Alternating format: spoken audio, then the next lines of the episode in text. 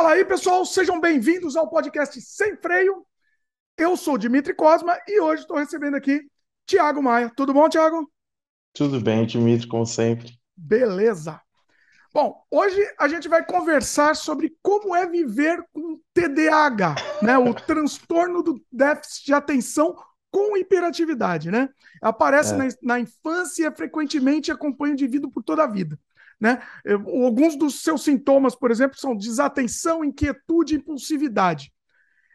É, a gente vai conversar com o Tiago, que foi diagnosticado né, com, com esse transtorno, e a gente vai entender melhor sobre o assunto, do ponto de vista de quem passa por isso. Inclusive, é uma, é uma doença que muita gente já se meio que se autodiagnostica, né, Tiago? Acontece isso muito. Assim, é. As pessoas? Ah, eu acho que eu tenho. Eu, por exemplo, eu acho que eu tenho. Eu não sei se eu vou terminar essa conversa confirmando isso ou não. De qualquer jeito, assim, fique claro que a gente não é médico, nem eu, nem o Tiago. É. O Tiago vai contar a experiência dele como diagnosticado, né? E, e, e, eu acho que é uma experiência muito importante para a gente registrar aqui e trazer aqui para vocês, até para ter uma para ver se vocês se identificam com isso ou identificam alguém que vocês conhecem que, que esteja passando por isso também, né, Tiago? Essa Exato. é a ideia, né? É. É, então, o. Pode falar. Já pode começar ou você vai ter uma vinheta? É, não, eu vou, vou dar os recados aqui, mas se quiser falar no intro aí, fala alguma coisa aí. Se ah, quiser, tá. fica tranquilo. É, não, então, é que basicamente é, não afeta só a pessoa, né, mas todo mundo que está ao redor. Né, você mesmo acaba sendo afetado, porque eu trabalho com você também. uh, e também é, existem vários graus, né? A gente vai falar um pouquinho mais para isso, então, assim, sim, tem a possibilidade de de você ter ou qualquer outra pessoa que você conheça ter e nem fazer diferença na vida, né? Mas. É, é. E tem, tem momentos até que isso é um, tem um lado positivo também. A gente vai conversar sobre tudo isso, né? Assim, é, é também. Tem, também tem isso. Então é mais complicado ainda, né? É mais Verdade. complicado ainda, porque tem o, tem o lado positivo da situação. Bom, vamos falar Vamos falar bastante sobre o assunto aqui, tenho certeza que vocês vão gostar do papo. Deixa eu dar o um recado aqui rapidinho e a gente já começa o nosso papo, tá? Quem está começando agora, já aproveita, dá like logo no começo do programa. Se ainda não é inscrito, clica em inscreva-se, clica no sininho, aquele papo todo de YouTube, né? Para o algoritmo entender que vocês gostam do conteúdo que a gente faz e continuar recomendando para vocês e para outras pessoas também que tenham afinidades, né? Os mesmos, os mesmos gostos que você. A gente está disponível sempre às quintas-feiras aqui no youtube.com/barra Dimitri Cosma e sempre no dia seguinte a gente está disponível nas plataformas de áudio: Spotify, Apple, Google, Amazon Music, etc. Inclusive no Spotify a gente está disponível em áudio ou em vídeo também. Então vocês podem assistir do jeito que vocês preferirem, né? Você também encontra esse podcast, além de muitos outros trabalhos meus, como filmes, games, artes, etc. Tudo no dimitricosmo.com, tudo lá organizado. Também meus canais. Você vai, vai encontrar lá tudo fácil e está fica mais fácil. Entra lá e vê onde você pode, pode encontrar nos conteúdos. Mais um recado muito importante: se você gosta do conteúdo, quer apoiar, quer que a gente continue, a gente está sempre nadando contra a corrente aqui, trazendo assuntos que a gente quer conversar, batendo papo com coisas que a gente quer trazer aqui para vocês, independente de audiência ou não. Então, considere a possibilidade de se tornar membro do canal. Clique em Seja Membro, é por menos de um cafezinho. Você vai ter acesso a um conteúdo muito legal, exclusivo. Inclusive, tem coisa nova lá. É, logo, logo vai ter muito mais coisa nova. Você, mas já imediatamente, quando você se tornar membro, você já tem acesso a uma playlist muito grande com, com conteúdo que só está disponível para os membros, tá? É, e principalmente, mais do que o conteúdo, que é muito legal que você vai ter, você, você vai ajudar a gente a continuar produzindo conteúdo. Você vai dar aquele apoio moral que a gente precisa aqui. Beleza? Então, clique em Seja Membro, dá uma olhada lá, sem compromisso. Último recado, Thiago, mais um jabá aqui. É, o, a, como a gente sempre nada contra a maré, a gente tem que. A gente não tem patrocinador aqui, então o patrocinador é a gente mesmo, né? Então, temos o curso, um curso feito pelo meu pai, que é um curso de independência financeira com o método A Árvore do Dinheiro. E a ideia desse curso é ensinar você a, a viver sem precisar trabalhar. Essa é a ideia. Você vai, é, vai ter muito esforço antes, obviamente, mas você seguindo o método, não tem fórmula mágica, não tem nada, é um método. Você seguindo esse método, método você em, em, pouco tempo, de acordo com suas metas, né, você vai conseguir viver sem precisar trabalhar. E você vai trabalhar com o que você gosta. Essa é a ideia. Né? Então, dá uma olhada lá no curso Independência Financeira com o método Árvore do Dinheiro, está aqui embaixo o link também.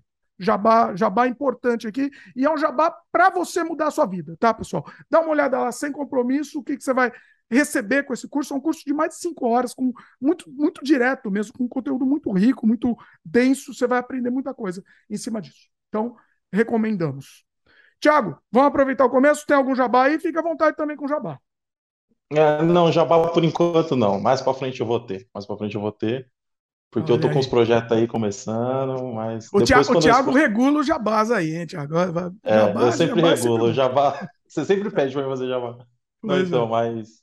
Mais para frente, depois, quando inaugurar aí, a gente faz um outro só sobre o tema do que eu vou falar e a gente. Ah, olha aí. O Thiago vai voltar vai aqui várias vezes, inclusive. Essa é a estreia dele, que vai voltar várias vezes. Bom, vamos pro papo então. Para quem não sabe, o Thiago, ele trabalha com a gente com, com edição, que ele é o editor, né? Ele edita muitos vídeos nossos aqui do Canadá Diário, inclusive da Vida Meus Queridos também, né? E ele faz um trabalho muito bacana, assim. O trabalho dele é muito muito bacana mesmo. Ele, ele vai a fundo na, na edição, assim. Então, é, inclusive, eu, eu faço o jabá pro Thiago. Então, recomendo ele como editor, recomendo. Assim. trabalho muito bom. É, e vai ter outros jabás aí em breve também, né, Thiago? Então...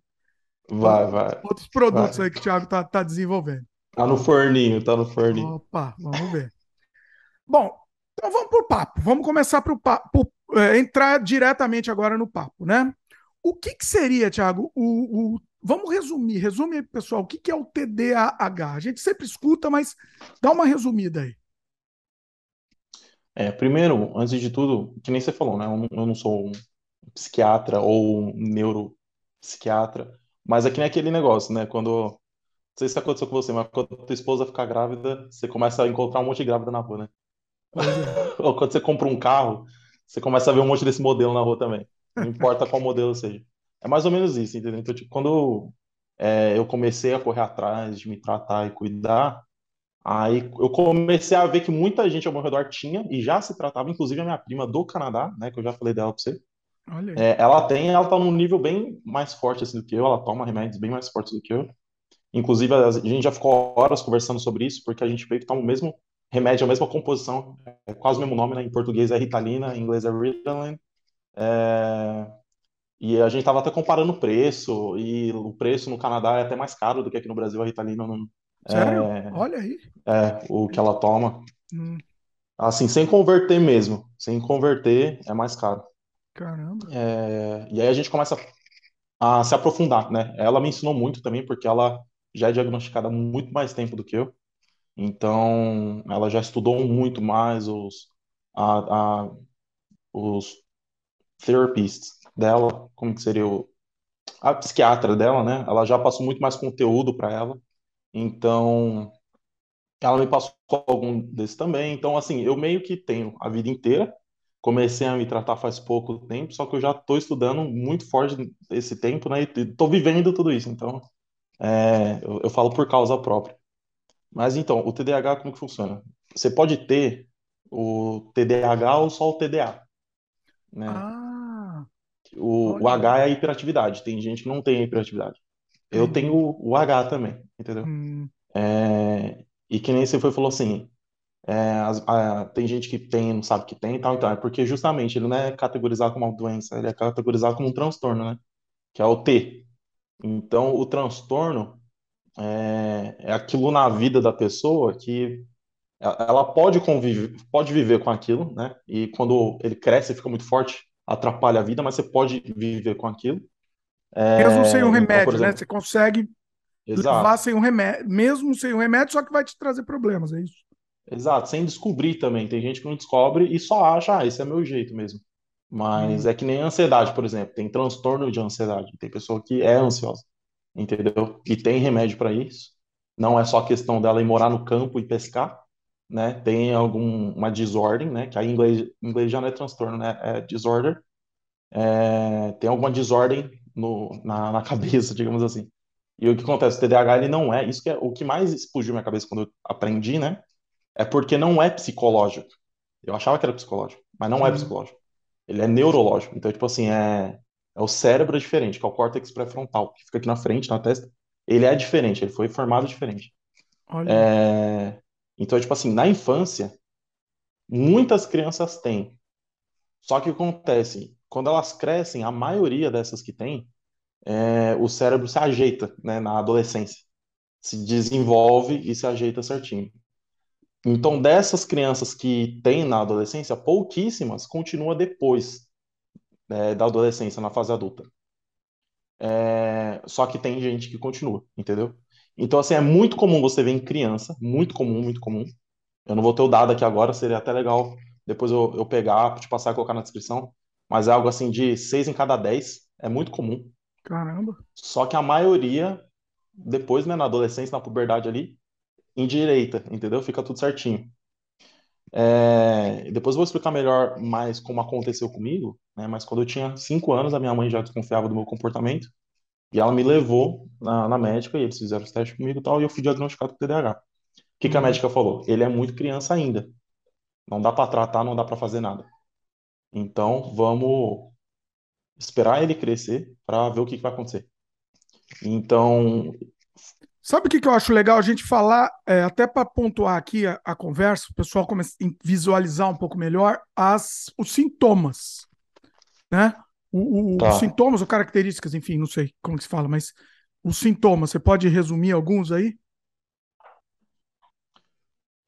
Então, o sintoma que você vai perceber é problema com atenção, hum. concentração hum. e a hiperatividade. O que que é mas assim, as causas são diferentes e o que que acontece dentro da cabeça é diferente.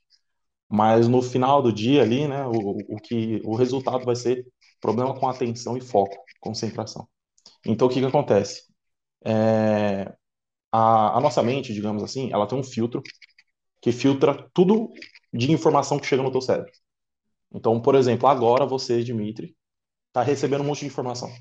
Está recebendo tanto que você está vendo e ouvindo, que sou eu, mas está sentindo a, a, a, o, o, teu peso contra a cadeira que você está sentada, a textura da tua camisa encostando teu, na tua pele. É, quem tem cabelo grande, o cérebro sente o, os, os, sinais né, do cabelo encostando na pele, o vento batendo, esse tipo de coisa. Só que aí tem aquele filtrinho, aquela peneirinha, que peneira o que passa para chamar a tua atenção ou não. Para que você possa né, se concentrar. Exato, é uma peneira hum. que com, é, define mais ou menos, ó, você vai se concentrar nisso. E quem tá com é, super normal, a pessoa ela que controla onde ela quer concentrar. Então, eu quero me concentrar agora naquele quadro ali no fundo do, do Mário do Dimitri. Aí eu vou me focar naquele quadro. Hum. Entendeu? O que, que acontece com quem tem TDAH? Uma das coisas que acontece. Esse filtro, digamos que essa peneira, ela tem alguns buraquinhos maiores. Então passa algumas informações que por mais que a gente não queira se concentrar, a gente acaba se concentrando entendeu? Hum.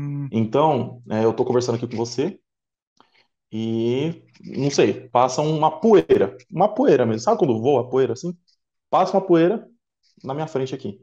Eu tô conversando com você, você tá falando comigo e essa poeira me chama tanta atenção quanto o conteúdo que você tá me falando.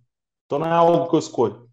Aí por isso que dá a sensação que quem é quem tem TTH é avoado. Só que aí entra o outro ponto. Não é que é avoado, é que a pessoa ela tá sempre hiper focada em várias coisas. Entendeu? Mas Aí você continua a... com foco naquele. Você tá falando comigo e passou a poeira. Você continua no foco da fala ou você já perdeu o foco e foi só pra poeira? Aí vai só pra poeira. Ah, tá. Só que muito forte. Muito Entendi. forte. Então é tipo assim, sabe quando você tá lendo um livro, que você fica imergido no livro, você se visualiza no, no ambiente, ou até mesmo quando você vê um filme, né? Que ah. o cenário ao teu redor. Por exemplo, você tá vendo um filme assim, a, a, a, você esquece que você está na tua sala, você não vê mais o hack. Você só tá lá no ambiente do filme. Hoje, quando você lembra de um filme, você só lembra da cena, você não lembra como é que estava a tua sala, por exemplo. É, é, isso daí é um estado de hiperfoco. Aí, quem tem TDAH, ele entra muitas vezes em hiperfoco em coisas que ele não controla. Aleatórios, é isso, né? Aleatório, exato. Olha, que interessante. É, só que é o que acontece. Que, hum.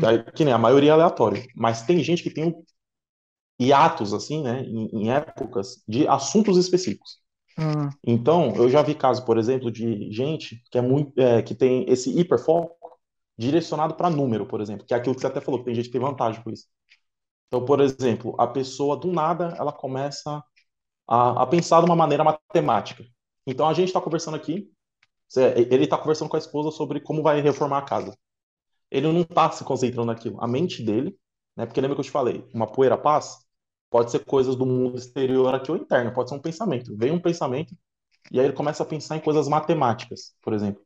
Esse cara, ele tem todas as, as dificuldades, né, de manter uma comunicação ali, de manter um, um diálogo normal, por, mas ele está tendo uma vantagem ali matemática, digamos assim, né?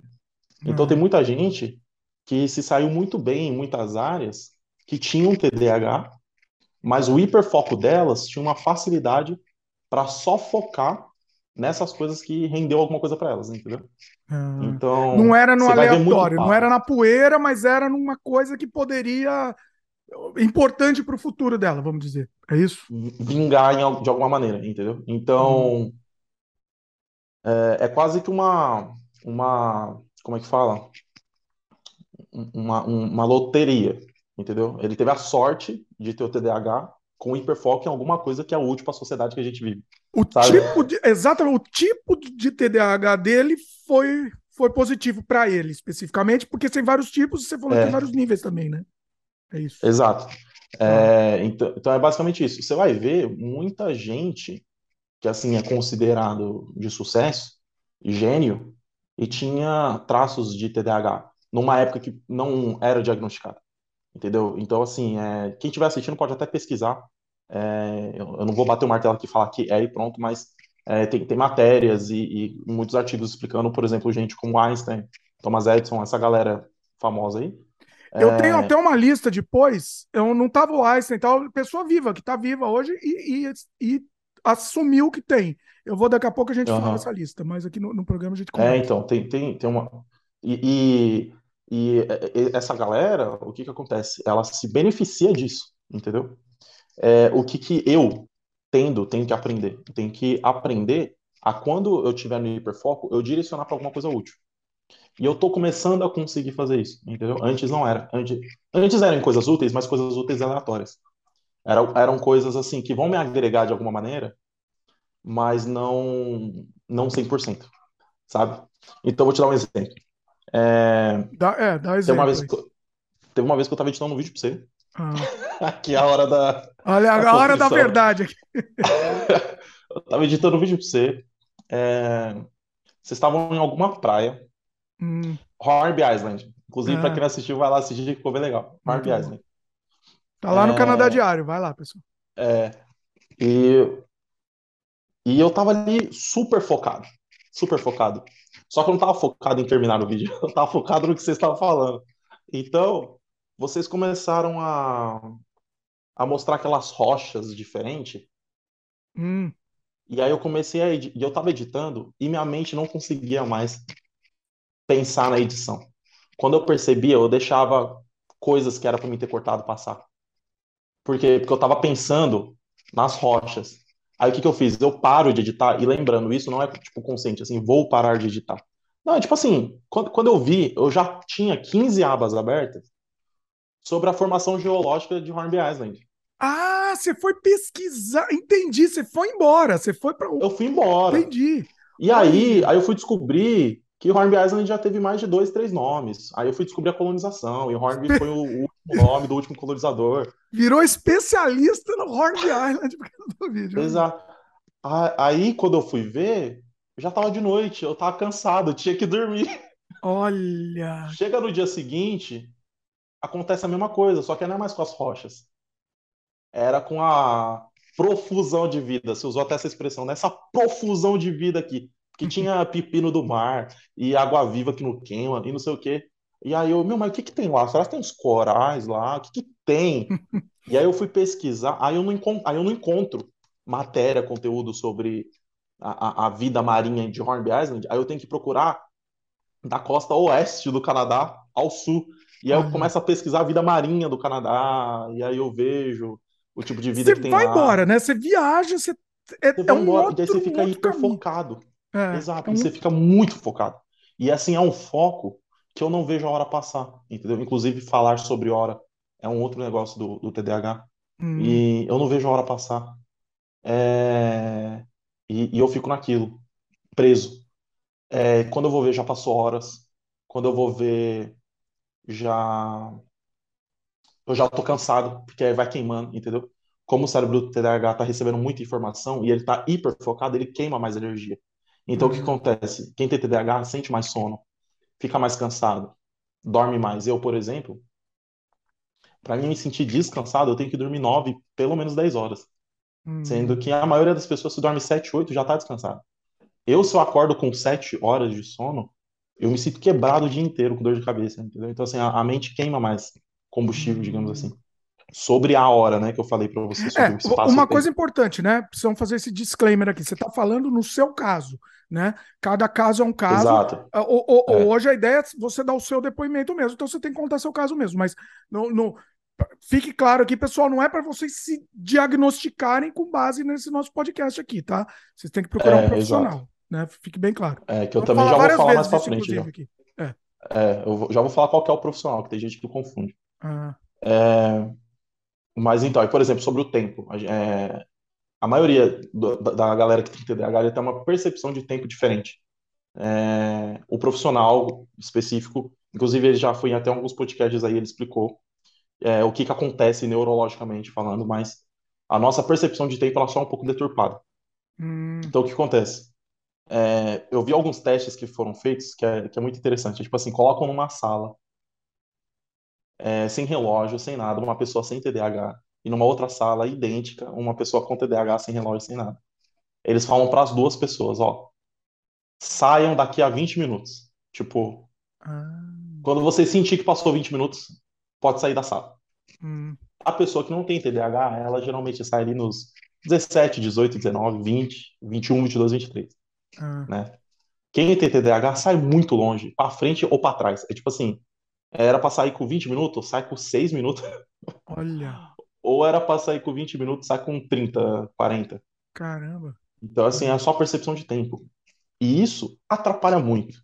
Atrapalha muito, porque o que acontece? Eu sei quanto tempo é um minuto, eu sei quanto tempo é um segundo. Hum. Só que hum. quando a gente vai escalando, a projeção é toda errada. Entendeu? E a gente não percebe isso. Então, por exemplo, hoje, ó, para gravar esse podcast, a gente está gravando, a gente começou a gravar aqui às 8.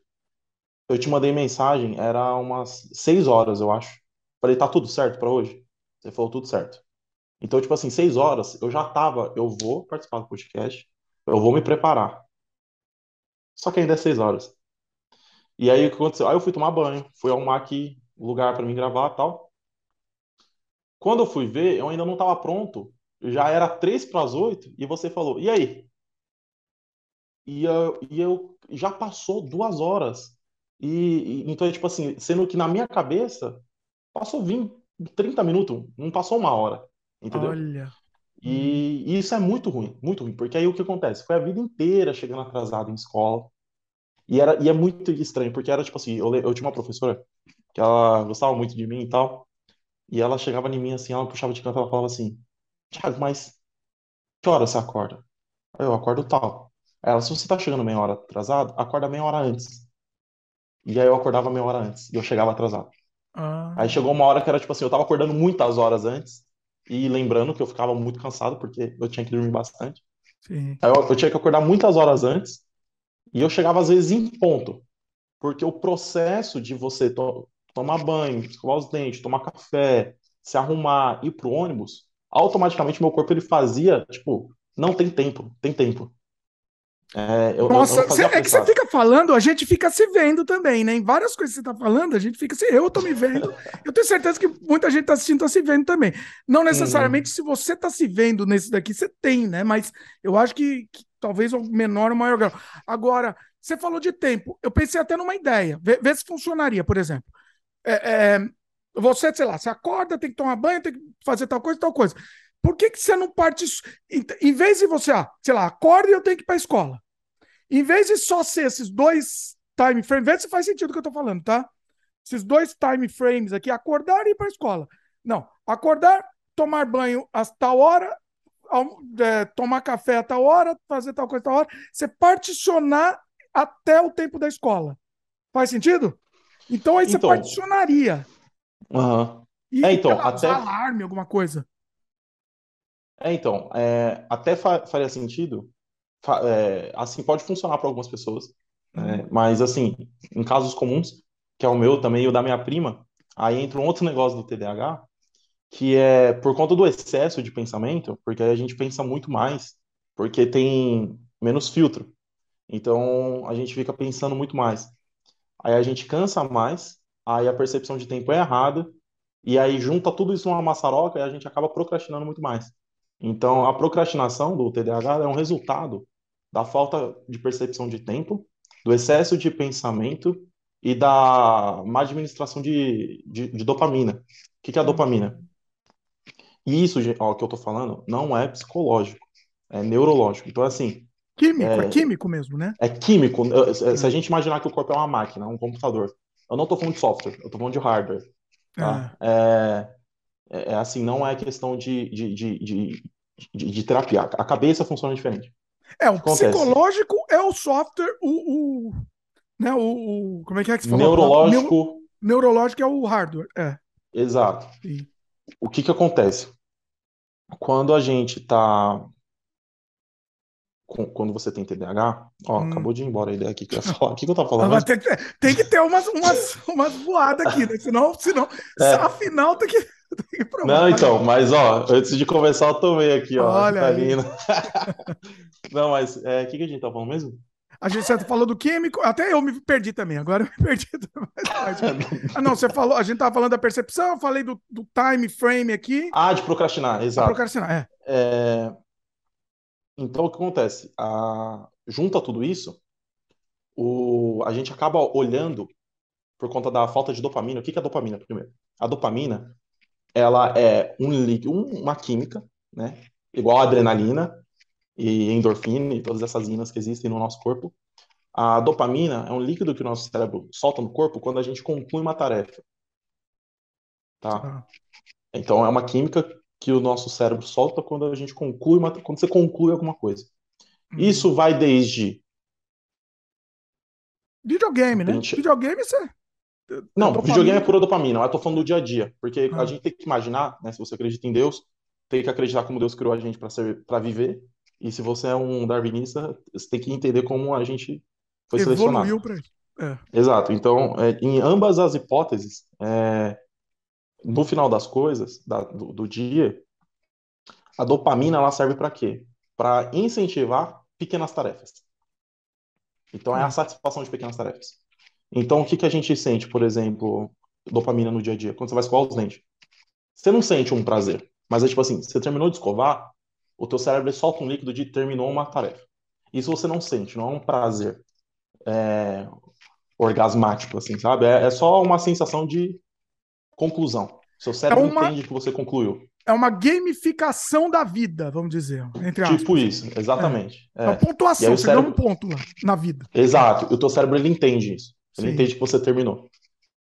Quando você escova os dentes, quando você lava a louça, quando você amarra o cadarço, quando você penteia o cabelo, quando você faz a barba, quando você vai para o trabalho, chega em casa e você, putz, fui para o trabalho, trabalhei hoje. Tipo, foi hum. chato, foi cansativo, mas eu trabalhei hoje. Quando você deita a cabeça no travesseiro, putz, fiz tudo que era para mim fazer hoje. Essa pequena satisfação é a dopamina. É a, é a satisfação de conclusão de tarefas. Ah. Quem tem TDAH, essa dopamina, ela é toda bugada, é desregulada. Então. Como funciona?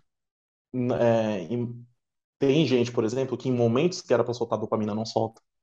É, em, tem, tem pequenas, algumas atividades que solta demais, outras que não solta. Tem algumas que em todas as atividades solta menos do que deveria. Entendeu? De, eu tô falando soltar menos, mas é para ilustrar aqui mais ou menos como funciona. Sim. Então, porque não, não é um spray lá no nosso cérebro, né? Mas é, é para ficar claro aqui para entender. Sim. Então, o que, que isso resulta na procrastinação? A falta de dopamina, quimicamente, não motiva a concluir tarefas. Porque o meu cérebro ele já se acostumou que eu não vou sentir prazer em concluir aquilo. Aí você fala, tá, Thiago, então na prática, o que, que você sente? O que, que eu sinto na prática? Eu vou te dar um exemplo. Se eu não estou medicado, é, quando eu olho para uma tarefa que pesa 100 gramas, eu olho como se fosse uma tonelada. Eu sinto como se fosse uma tonelada. Então, vou te dar um exemplo. Imagina que é para você limpar uma mesa. Uma mesa desk, assim, de, de escritório. E não é para você limpar com buchinho e sabão. É só para você ajuntar as canetas, os clips, pegar os papel rabiscado, só dar uma geral na mesa, certo? Você olha, o teu lado racional, o teu lado consciente, você fala, não, é só uma mesa. É, eu olho, eu falo, é só uma mesa, que nem a minha mesa aqui. Ela tem 1,20 por 70 centímetros. É só uma mesa. Só que eu sinto como se fosse para me limpar assim um armazém de mesa, sabe? Eu tenho essa sensação.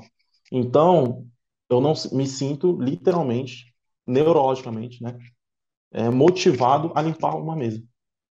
Então, isso para come isso para começar uma tarefa e para terminar também não. Pra, aí para terminar também não, porque acontece.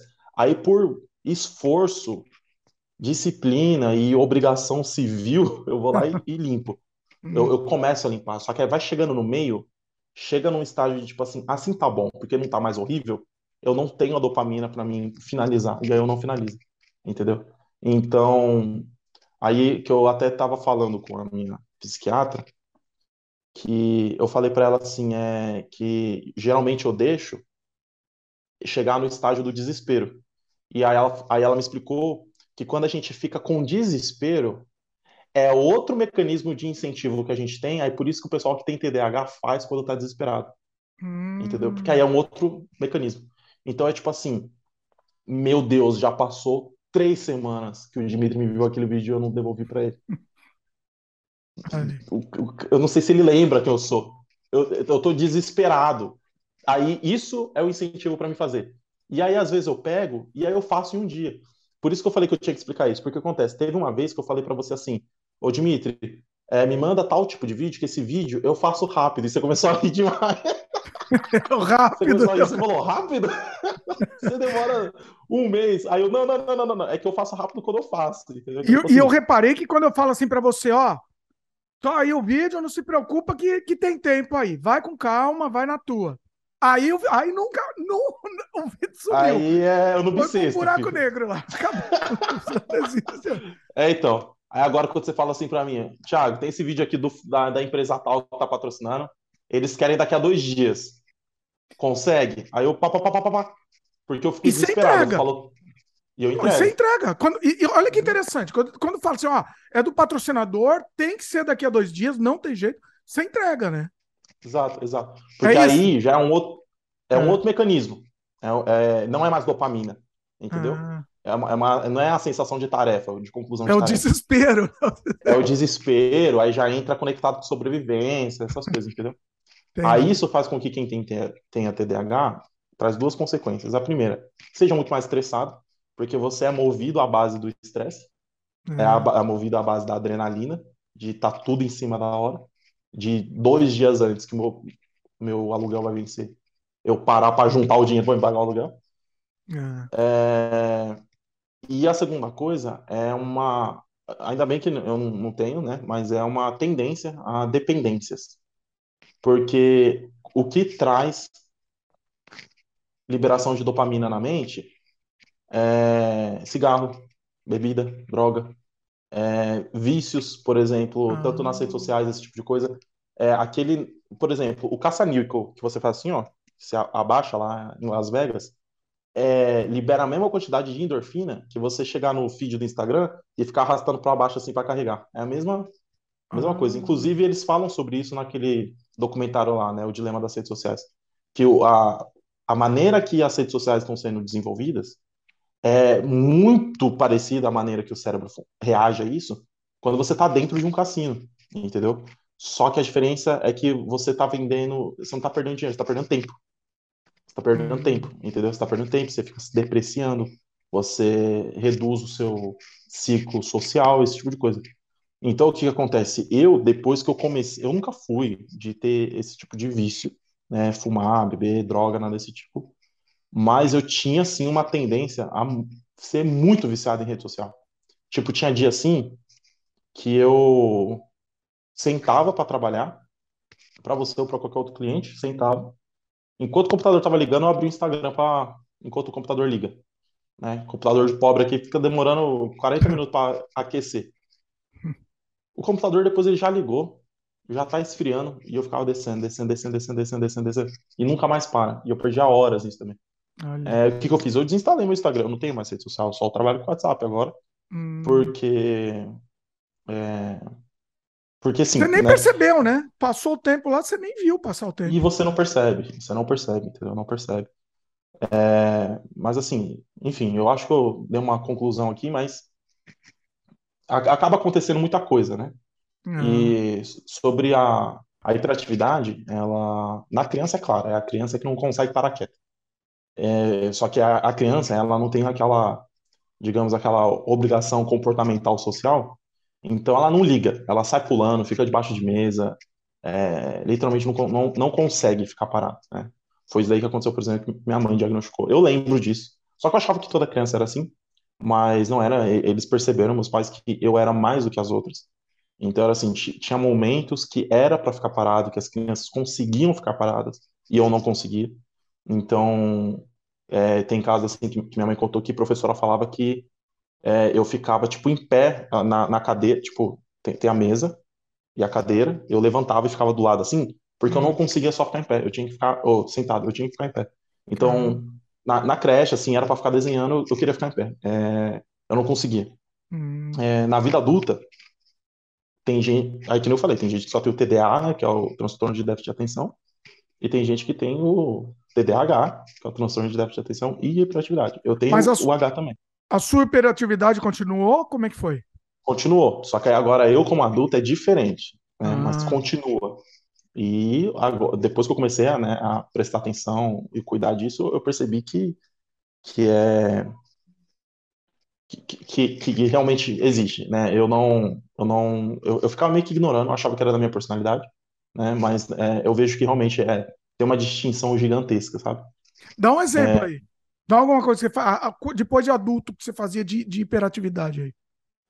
Não, por exemplo, hoje eu não consigo ficar parado. Então, assim, é, não só ficar balançando as duas pernas, que nem agora eu tô balançando as duas pernas, Hum. É, mas é, ficar passando a mão no cabelo. Nossa, então, eu, tô, assim, eu, eu tô... me vendo, Thiago, você é... me fala, eu tô me vendo tudo aí. ficar passando a mão no cabelo, tem que ficar assim. É. Que nem hoje eu fui para um curso, né? Hum. Que eu tô fazendo um curso. Eu comecei a prestar atenção. A minha perna era a única que tava. Tá, tá, tá, tá, tá, tá. Só que não é uma, uma, uma balançada suave para ninar a criança. Não. É tipo, é tipo assim, meu Deus, eu tenho que pegar o trem. Só que você não tem que ir pra nenhum lugar, você só tem que ficar ali, sabe? E, pá, pá, pá, pá, pá, pá, e eu ficava assim, e, aí, e aí fica coçando, e aí eu fico arrumando o cabelo, e aí eu colocava o boné, tirava o boné e tal. Aí eu pego a caneta, fico balançando a caneta na mão, é, fico batendo, batucando. Hum. Quando eu era mais novo, eu ficava fazendo beatbox. então, tipo assim, na, na escola, eu, eu ficava fazendo alto, né? Mas eu ficava. E fico fazendo ritmo e tal é, tem gente que se beneficia isso para criar música, entendeu? Tem, é, eu, eu, não fazia, eu só ficava. Eu tinha que estar tá falando alguma coisa, tá, tipo de coisa. Hum. É, mas assim, tem, tem muitos sintomas, digamos assim, que muita gente vai se identificar, né? É, aí isso na época até o meu psicólogo tinha me falado que a maioria dos sintomas do TDAH muita gente tem, só que qual que é a diferença?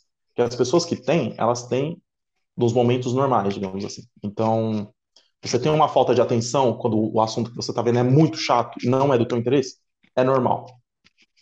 Hum. É normal. Você fica se balançando muito quando você está impaciente, é normal. Entendeu? Hum. Quando para de ser normal? Quando você literalmente não tem controle e são em momentos que, por exemplo, você não está impaciente, você está tranquilo, você acabou de acordar, era pra você estar tá prestando atenção ali no negócio que é do teu interesse, você não tá conseguindo prestar atenção, você não tá conseguindo ficar parado, entendeu? Então já aconteceu de, tipo assim, eu chegar cansado em casa, trabalhar. Teve uma época aí que quando eu tinha uns 18 anos eu trabalhava de garçom, eu ficava carregando peso o dia inteiro, 10 horas por dia lá, fazer hora extra para ganhar caixinha e tal. Eu chegava em casa, eu ia conversar com meus amigos, eu não conseguia sentar no sofá. Eu ficava em pé rodando no quintal, assim, eu ficava andando no quintal, mandando áudio é, ligando, conversando, porque eu não conseguia ficar sentado e só, e só ficar assim, entendeu?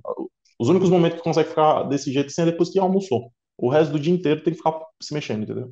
Então, esse é um, um resultado da hiperatividade.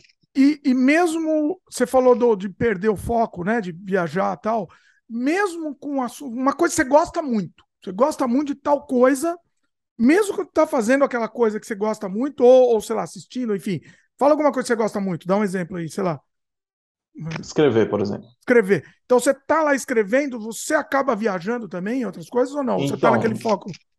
não, aí o que acontece? Quando, se, se a minha mente, eu falo como se minha mente fosse um, um ser à parte, mas se minha mente, ela tá interessada, é porque é, é literalmente isso, não, não é eu, o consciente que me interessa. Se minha Hum, mente, ela tá interessada, eu fico focado. entendi. E aí o que que acontecia? Por isso que eu era aquele aluno com muito potencial na escola, entendeu? Mas Hum, não ia, entendeu? Eu tô até pensando em mandar o link desse podcast para minha professora. É, eu, eu, eu era o aluno com, com muito potencial. Então eu era o aluno que, tipo assim, chegava e falava, Tiago, mas você é tão inteligente, mano. Você, você sabe de tanta coisa. Por que que você não usa essa sua inteligência para o negócio? E eu, eu não sabia, eu achava que isso era meu jeito, mas era isso, porque o que que acontecia? A professora chegava, a mesma professora, mesma professora, por exemplo, de história, ela chegava para falar sobre Era Vargas. Minha mente não tinha interesse. Começava a falar sobre mercantilismo, começava a falar sobre as grandes navegações. Eu, faz, eu entregava o melhor projeto, eu tirava 10 na prova. E te É, interessava, ficava, né? É. exato, eu ia para casa, eu ficava estudando sobre aquilo. É, inclusive, essa minha professora, ela tinha uma réplica da carta Pero Vaz de Caminha, né, que foi o, o, o caixa preta ali do Cabral, né, que ficava anotando tudo que estava acontecendo na navegação. Inclusive, É, recomendo, ele, recomendo todos a lerem, porque é, é muito bacana, é bem impressionante, né? exato, é, é, ela tinha uma réplica, não era uma réplica, réplica, era uma, uma impressão ali, mas parecia um rolo, parecia um- uma cartinha, é, toda amassadinha, tal, assim, sabe?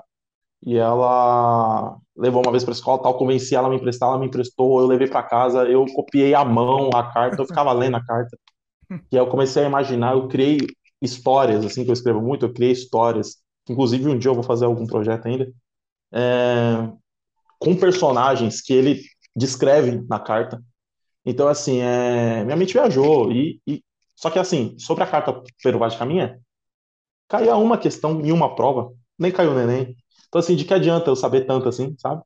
É, É, você então, que você ficava sabendo por você, não era pela, não era pela obrigação de saber, né? exato. É, eu, eu gostava muito de paleontologia, sem, sem saber que esse era o nome da ciência. É, na aula de ciência lá, por exemplo, eu lembro que a professora às vezes começava a falar uns negócios que não me interessavam. Aí teve uma vez que ela foi falou é, como a gente descobre a idade de algum objeto na natureza, né? E aí eu levantei, ah, eu falei, é por teste de carbono, porque a, a célula do carbono, tal, não sei o que, não sei o que, é a única a, a maioria das matérias, né, que carregam vida no nosso planeta, não sei o que, tem carbono, então a gente faz assim. Só que a gente só consegue fazer datado a partir da última queimada, então você tem um objeto. Comecei a explicar tudo lá, e ela ficou assim, caramba, Thiago, como é que você sabe dessas coisas? E eu falei, não, é que esse assunto me interessa. Esse pequeno assunto nessa imensidão, Esse sabe? monte de Então isso prejudica bastante. Aí, aí que eu ia acabar falando, né? Agora eu tô medicado. O que que o médico, o médico, que que o remédio faz? Hum, Ele só me deixa no controle do que que eu vou me concentrar, entendeu? Só me hum, deixa no controle do que que eu vou me concentrar.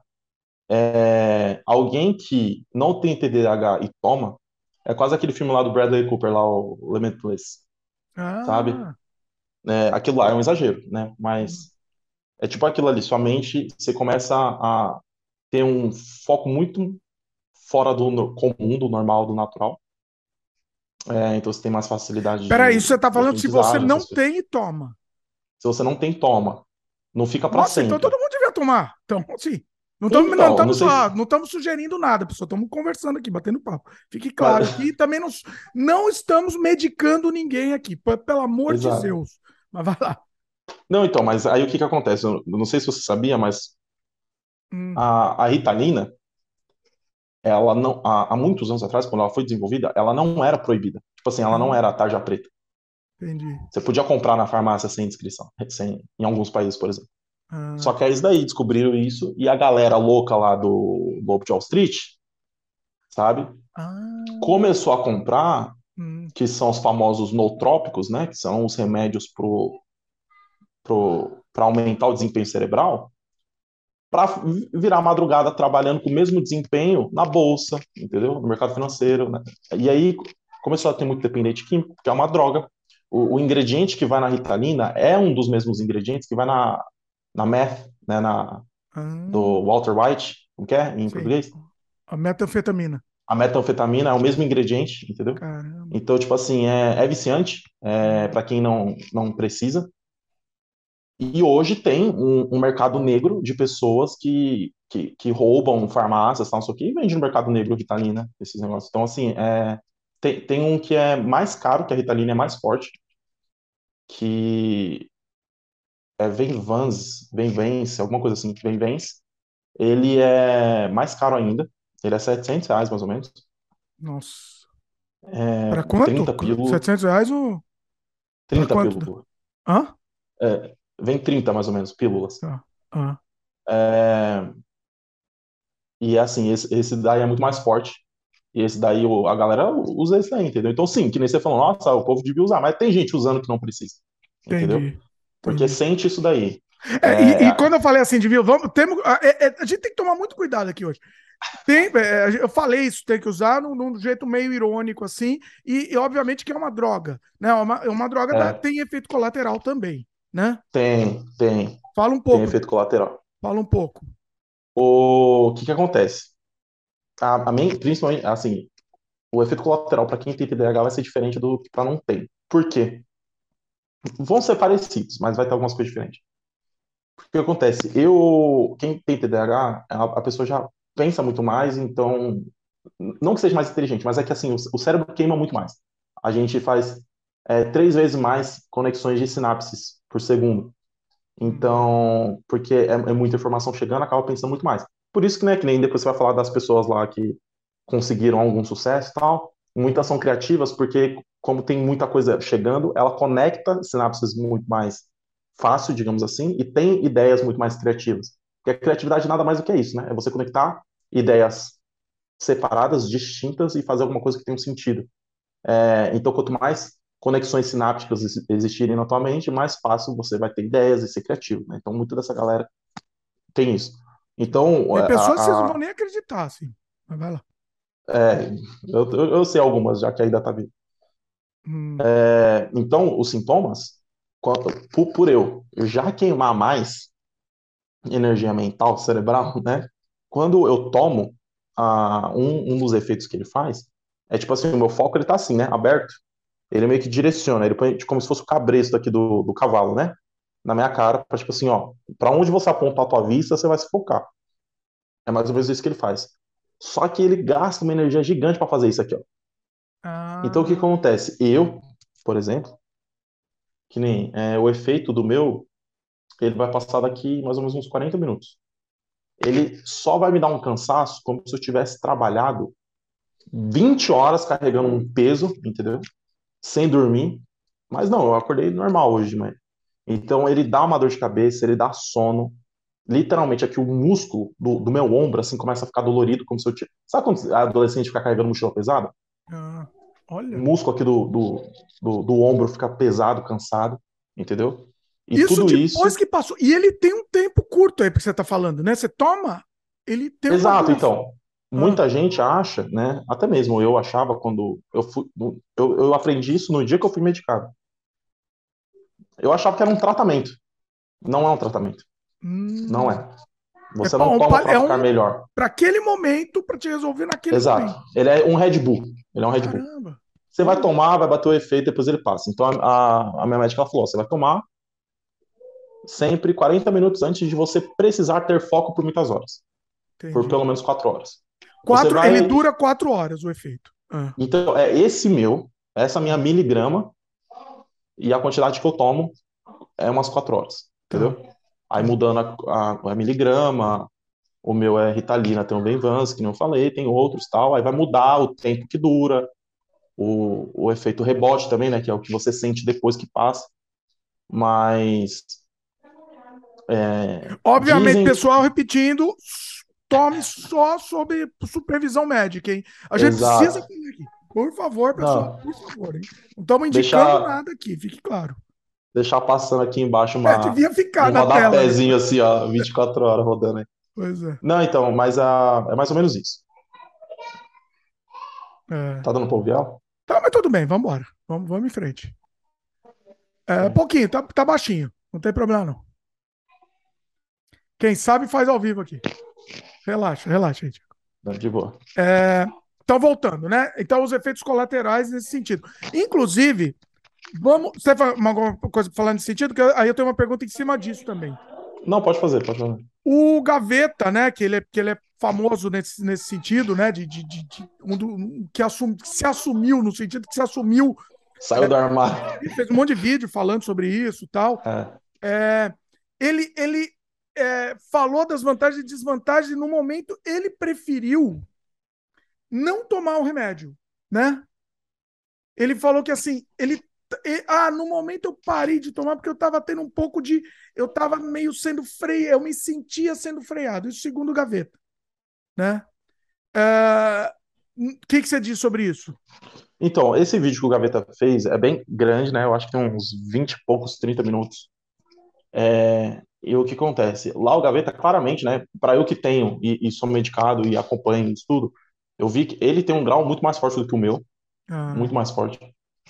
E ele tomou Ritalina, pelo que eu entendi, só que ele estava no Venvance, que nem eu te falei, é mais forte, é mais caro, entendeu? Ah. É, ele falou que ele estava tendo uma despesa alta, o rebote é muito mais forte, entendeu? Ele falou que ele teve algumas experiências ruins ali com a profissional, né? Que ele falou que ele chegou numa psiquiatra que já tacou um portão nele, e depois ele foi para uma outra que tentou equilibrar. Ele falou da vantagem de ter, né? Da vantagem, que ele falou que quando ele começou a tomar, ele começou a tipo, pegar tudo de tarefa para terminar e fazer, fazer, né? Por causa da dopamina, tá começando a ter dopamina no cérebro. Então ele começou a fazer, fazer, fazer. É... E então, tipo assim, o, o, Gaveta teve lá a experiência dele e ele não fez essa experiência por um, dois, três meses. Ele ficou muito tempo tomando. Ele ficou um ano, alguma coisa. Uhum. Pelo que dá para entender, pelo que ele tá falando. E o que acontece? O Gaveta, ele já tem uma estrutura ali de funcionários, que, que, sabe? É, é, ele consegue, tipo, deixar ficar só com a parte criativa e depender do hiperfoco que, que ele quer ter. Entendeu? Assim, profissionalmente, ele não tá mais dependendo de fazer aquela coisa chata que ele não tem interesse. Por mais que todo trabalho tenha isso. Entendeu o que eu tô então, querendo dizer? Então, eu, eu tenho a sensação que, que, que um cara foi... como ele. O que eu ouvi ele falar, eu acho que foi o contrário. Foi que, assim, ele falou, segundo ele, que, hum. que o remédio estava dando hiperfoco, enfim, tudo isso, só que estava afetando para ele, ele sentiu que estava afetando ele na parte criativa. É, então, aí que nem eu te falei, eu sinto que ele pode ter sentido porque eu não sinto, mas aí eu uhum. também eu há menos tempo que ele tava, e ele tava tomando um remédio mais forte do que o que eu tomo, entendeu? Eu não sinto que me afeta na parte criativa.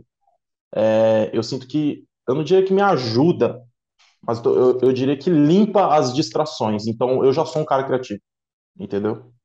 É, então, assim, a, a, minha experiência é diferente da dele, não só porque nós estamos em graus diferentes, hum. mas porque ele tomou um remédio diferente e um remédio muito mais forte. Entendi. Entendeu? É, a minha psiquiatra, ela disse que não acredita que talvez eu precise tomar o Venvance. Entendeu? Entendi. Que é um, um mais forte. Muito então, mais é forte. Assim, Entendi. É muito mais forte. Entendi. Então eu talvez eu fique só na Ritalina, talvez aumente a miligrama, mas eu fico só na, na Ritalina, entendeu? Então, o Gaveta ele é um cara que você vê que ele era muito hiperativo, muito hiperativo, muito hiperativo. Então, isso daí puxava nele. Se você pega uns vídeos lá daquela época do Jovem Nerd lá que, que eles ficavam experimentando pimenta lá, ele tem, tem umas cenas ali que você vê que parece que o cara tá usando cocaína ali, mano, que tá cheirado. cheirado. Mas, mas, não era, era o jeito natural dele, entendeu? Então... O, o, meu, o meu filho falou, o Eric, ele, ele para quem não sabe, ele, ele é, alfabetizado em inglês, ele falou: oh, Eu gosto muito do Gaveta, mas eu não consigo entender o que ele fala, porque ele fala tão rápido que eu não consigo entender. O meu, meu exato, filho exato. falou, né? Então, assim, não, é e, isso, e na época que eu, é. E na época que eu tava. que eu não tava medicado, que eu, eu tava muito hiperativo, eu assisti a Gaveta no vezes dois, mano. eu, eu acho que eu sou o único cara que assistia a Gaveta no vezes dois. Mas enfim, é mais ou menos isso. Olha aí. Mas assim, é. Então é outra coisa. É por isso que a gente tá falando, não dá para comparar. Cada caso é um caso, por isso que não, não leve o seu caso, porque pelo que o Thiago tá falando, ele tá contando a história dele, a experiência dele. Exato. Enfim, vamos em frente. O que mais?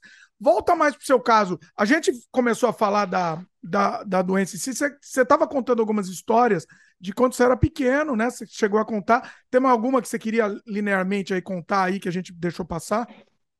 Não, assim, para entender mais ou menos o que aconteceu comigo, foi que Ah, assim, olhando hoje, eu, eu olho com um, olhar de humor, assim, eu dou risada.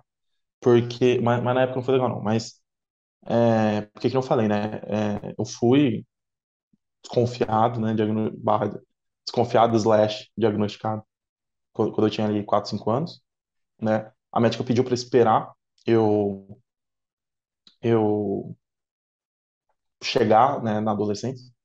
Quando eu cheguei na adolescência, eu demonstrava ainda que tinha, só que era muito sutil, assim, que nem eu te falei, porque eu eu não repeti de ano.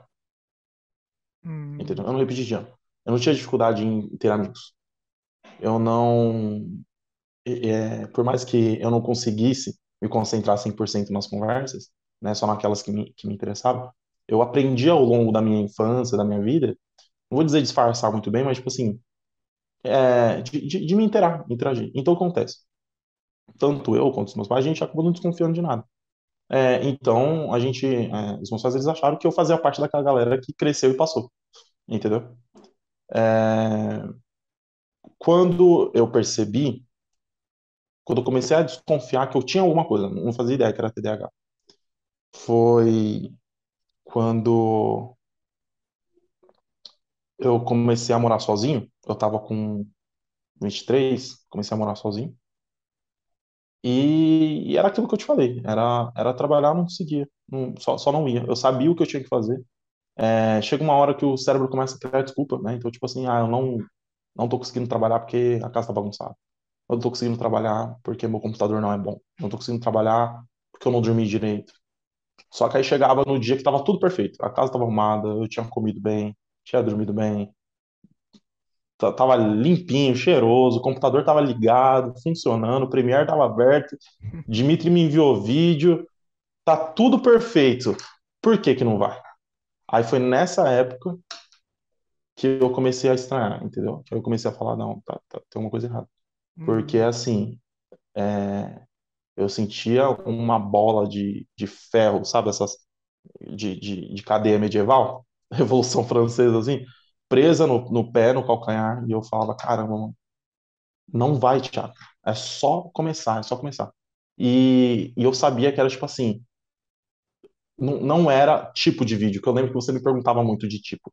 E, e eu tenho que te agradecer, porque você sempre foi muito firmeza. Você falava assim, Thiago, mas é talk show que você curte? Ou é viagem que você curte? Ou é, tipo assim, me fala o que você curte que eu te mando. E eu ainda não sabia, mas não era, não era o, o tipo, o modelo. Era assim, se eu ia me interessar pela história.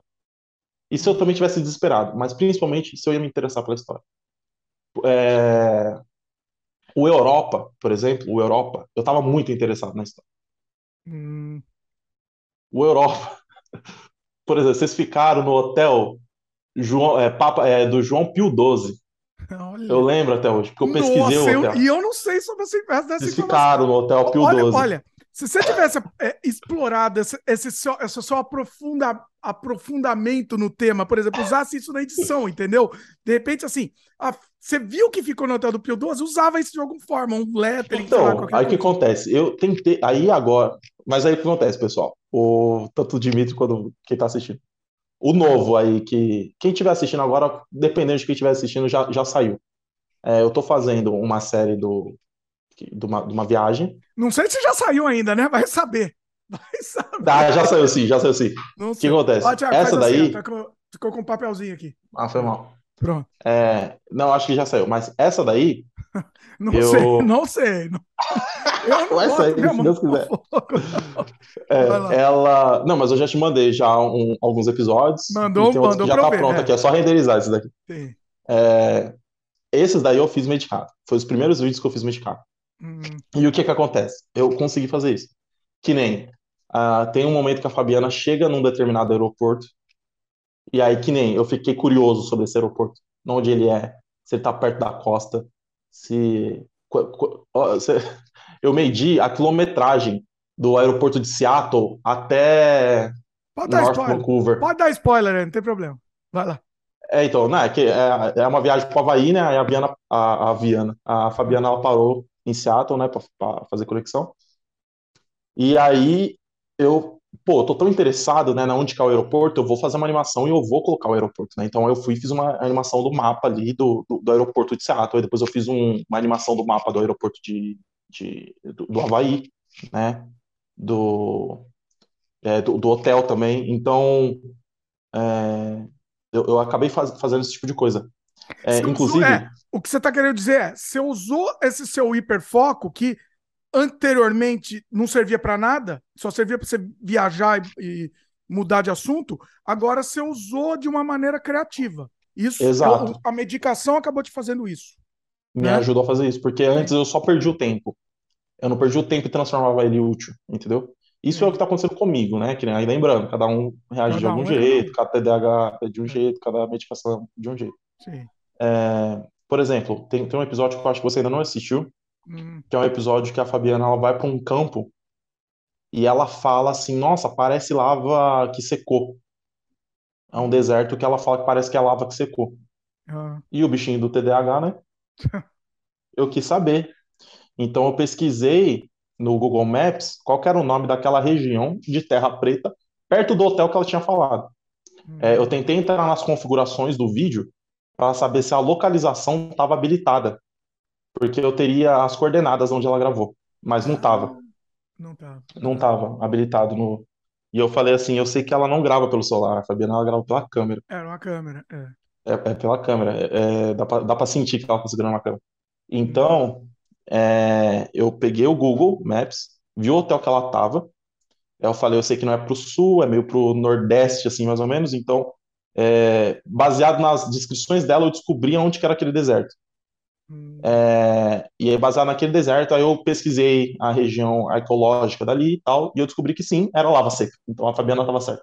A, ali, há muitos anos, só que aí eu fui ver que é muitos anos atrás mesmo, passou ali um rio de lava, tal, não sei o quê. Então hoje ali é uma terra preta, mais dura, mas era, já foi lava derretida.